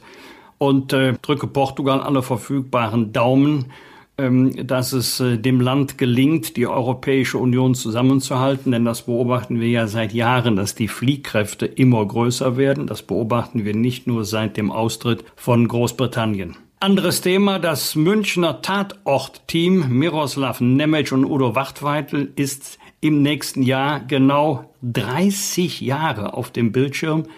Drei neue Fälle von Batic und Leitmeier wird es Corona-bedingt erst im zweiten Halbjahr zu sehen geben. Christian, wer ist dein Lieblingsermittlungsteam? Wir haben ja schon mal drüber über Tatort gesprochen. Die hatten ja auch so ein ganz großes äh, Jubiläum und äh, ich bin gar nicht so ein großer, vielleicht bin ich der Einzige in Deutschland, nicht so ein ganz großer Tatort-Gucker. Äh, Ab und zu gucke ich's. Und äh, die Frage nach Lieblingsthemen ist auch nicht so einfach zu beantworten. Wen ich als Schauspielerin einfach toll finde, ist Nora Tschirner. Das muss ich wirklich gestehen. Das ist eine tolle Frau, die also wirklich in viele Facetten hineinspringen kann. Äh, sehe ich sehr, sehr gerne, wenn sie auf dem Bildschirm ist. Und Christian Ulmen als Partner ähm, ebenfalls, also Kira Dorn und Lessing, so heißen sie da im Tatort. Ähm, das finde ich gut. Mir ist der Münster Tatort äh, mit äh, Liefers und ähm, na, wie heißt der andere? Und Axel und, Prahl? Äh, Axel Prahl, ja, ich äh, finde ich, das ist mir zu viel Klamauk, äh, aber es ist ja der erfolgreichste Tatort. Aber ich mag Nora Tschirner und Christian Ulmen in ihren beiden Rollen sehr. Ich mag die auch vor allen Dingen, haben die ja immer tolle Dialoge. Das ist ja immer genau. so Tatort mit Augenzwinkern. Dann natürlich das Kölner Ermittlerteam muss ich sein aus lokalpatriotischen Gründen, denn je erfolgreicher die beiden bei der Kriminalitätsbekämpfung sind, desto besser ist das für meinen Heimatsprengel. Und für alle, die sich jetzt gedacht haben, die Nora Tschirner und Christian Ulm, wann sehe ich die beiden wieder? Das ist der Neujahrstatort. Genau am 1. Januar 2021 eröffnen die beiden das Tatortjahr 20.15 Uhr im ersten Neujahr mit Nora Tschirner und Christian Ulmen. Greta Thunberg wird am 3. Januar 18 Jahre alt und damit volljährig. Was meinst du, Christian, werden wir im nächsten Jahr genauso viel von ihr hören wie in den letzten beiden Jahren? Naja, ich hoffe es. Wir haben ja heute auch äh, Dirk Rossmann erlebt, mit welcher Inbrunst und mit welcher Überzeugungskraft und mit welcher Werf, ich habe es vorhin schon mal genauso formuliert, äh, er an dieses Thema äh, Umwelt herangeht. Wir müssen handeln. Wir können nicht mehr äh, die nächsten 30, 40 Jahre warten und sagen, es wird ja irgendwie äh, gut gehen. Nein, wir müssen jetzt handeln. Und äh, ich hoffe, wir hören viel von Greta Thunberg und Co. Also ich will sie nicht da alleine einige an die Spitze stellen. Ich hoffe, dass Dirk Grossmann sein Buch in viele Sprachen übersetzen kann und vielleicht wird es ja auch verfilmt, weil Filme bei Netflix äh, oder à la Hollywood ähm, doch viele Menschen erreichen und vielleicht auch äh, die Fiktion, äh, die reale Fiktion ähm, einen Umdenken gerade bei den Mächtigen äh, bedeuten kann. Also viele, viele Hoffnungszeichen und äh, ich äh, denke, Greta Thunberg soll sich nicht klein machen lassen und einfach weitergehen. Anderes Thema, Martin Luther wurde am 3. Januar vor 500 Jahren aus der katholischen Kirche ausgeschlossen. Wie stehst du zur Kirche, Wolfgang? Ich habe vorhin schon mal ein bisschen kritisiert. Äh, Frage, gehst du Heiligabend dieses Jahr zur Messe? Wie auch immer oder wo auch immer sie denn dann stattfinden kann? Also wir gehen so lange wie ich denken kann mit der ganzen Familie auch Heiligabend in den Gottesdienst, also zur Christmette. Aber ob das in diesem Jahr der Fall sein wird, das hat die Familie noch nicht entschieden. Das kommt auch ein bisschen auf die Bedingungen an, unter denen die Christmetten stattfinden wird. Wenn wir gehen, wird zum ersten Mal, was mir sehr leid tut, Mama nicht mehr dabei sein können aus gesundheitlichen Gründen mit gut 92. Das ist ihr dann doch zu viel. Das ist dann schon ein Einschnitt. Aber wenn wir nicht gehen sollten, bin ich sicher, dass der liebe Gott uns nicht böse ist, wenn man sich keinem Risiko aussetzen möchte, dem man sich nicht unbedingt aussetzen kann. Ansonsten persönlich bezeichne ich mich gerne als gläubiger Christ, mache aber doch hinter manchem, was die Amtskirche macht oder unterlässt, je nach Betrachtung ein Fragezeichen beim Thema Missbrauchsskandal hat zum Beispiel der Bischof von Berlin, Dr. Heiner Koch, vor wenigen Tagen etwas gesagt. Das hätte ich mir auch von meinem Kardinal schon äh, vor längerer Zeit gewünscht. Wölki, meinst du? Und äh, die, äh, Kardinal Wölki, ja, Erzbischof von Köln. Und ähm, ich glaube, dass beide Kirchen, katholische und evangelische Kirchen, sich mal gründlichst mit der Frage beschäftigen sollten, warum immer mehr Gläubige austreten. Man kann nicht sagen, diejenigen, die aus der Kirche austreten, haben ihren Glauben verloren, sondern es dürften andere Gründe sein und die beliebte Begründung Kirchensteuer ist mir etwas zu schlicht. Weihnachten ist das Stichwort, denn wir möchten Ihnen an dieser Stelle von Herzen frohe Weihnachten wünschen Ihnen und Ihren Lieben und alles Gute für das nächste Jahr. Das war sie, die letzte Folge der Wochentester in diesem Jahr. Und Niemals geht man so ganz heißt ein bekanntes Lied, muss ich jetzt sagen, an dieser Stelle geschrieben von meinem guten Freund und Klassenkameraden Jürgen Fritz. Über die Feiertage können Sie alle Gäste aus dieser XXL-Folge, und das war sie wirklich, auch einzeln als Spezialfolgen hören immer mal wieder reinhören. Es lohnt sich. Und wenn Sie Kritik, Lob oder einfach nur eine Anregung für unseren Podcast haben, dann schreiben Sie uns bitte auf unserer Internet oder auf unserer Facebook-Seite. Diewochentester.de Fragen gerne per Mail an kontakt@diewochentester.de. Und wenn Sie uns auf einer der Podcast-Plattformen abonnieren und liken, freuen wir uns ganz besonders. Danke für Ihre Zeit. Wir testen auch im nächsten Jahr gerne wieder die Woche für Sie. Freitag, 8. Januar, Punkt 7 Uhr, die Wochentester einschalten. Danke fürs Zuhören. Bleiben Sie gesund. Und auch von mir die besten Wünsche zu Weihnachten und vor allen Dingen einen guten, gesunden, kraftvollen Start in 2021. Was war? Was wird? Wolfgang Bosbach und Christian Rach sind die Wochentester. Ein Maßgenau Podcast. Powered bei Kölner Stadtanzeiger ksta.de.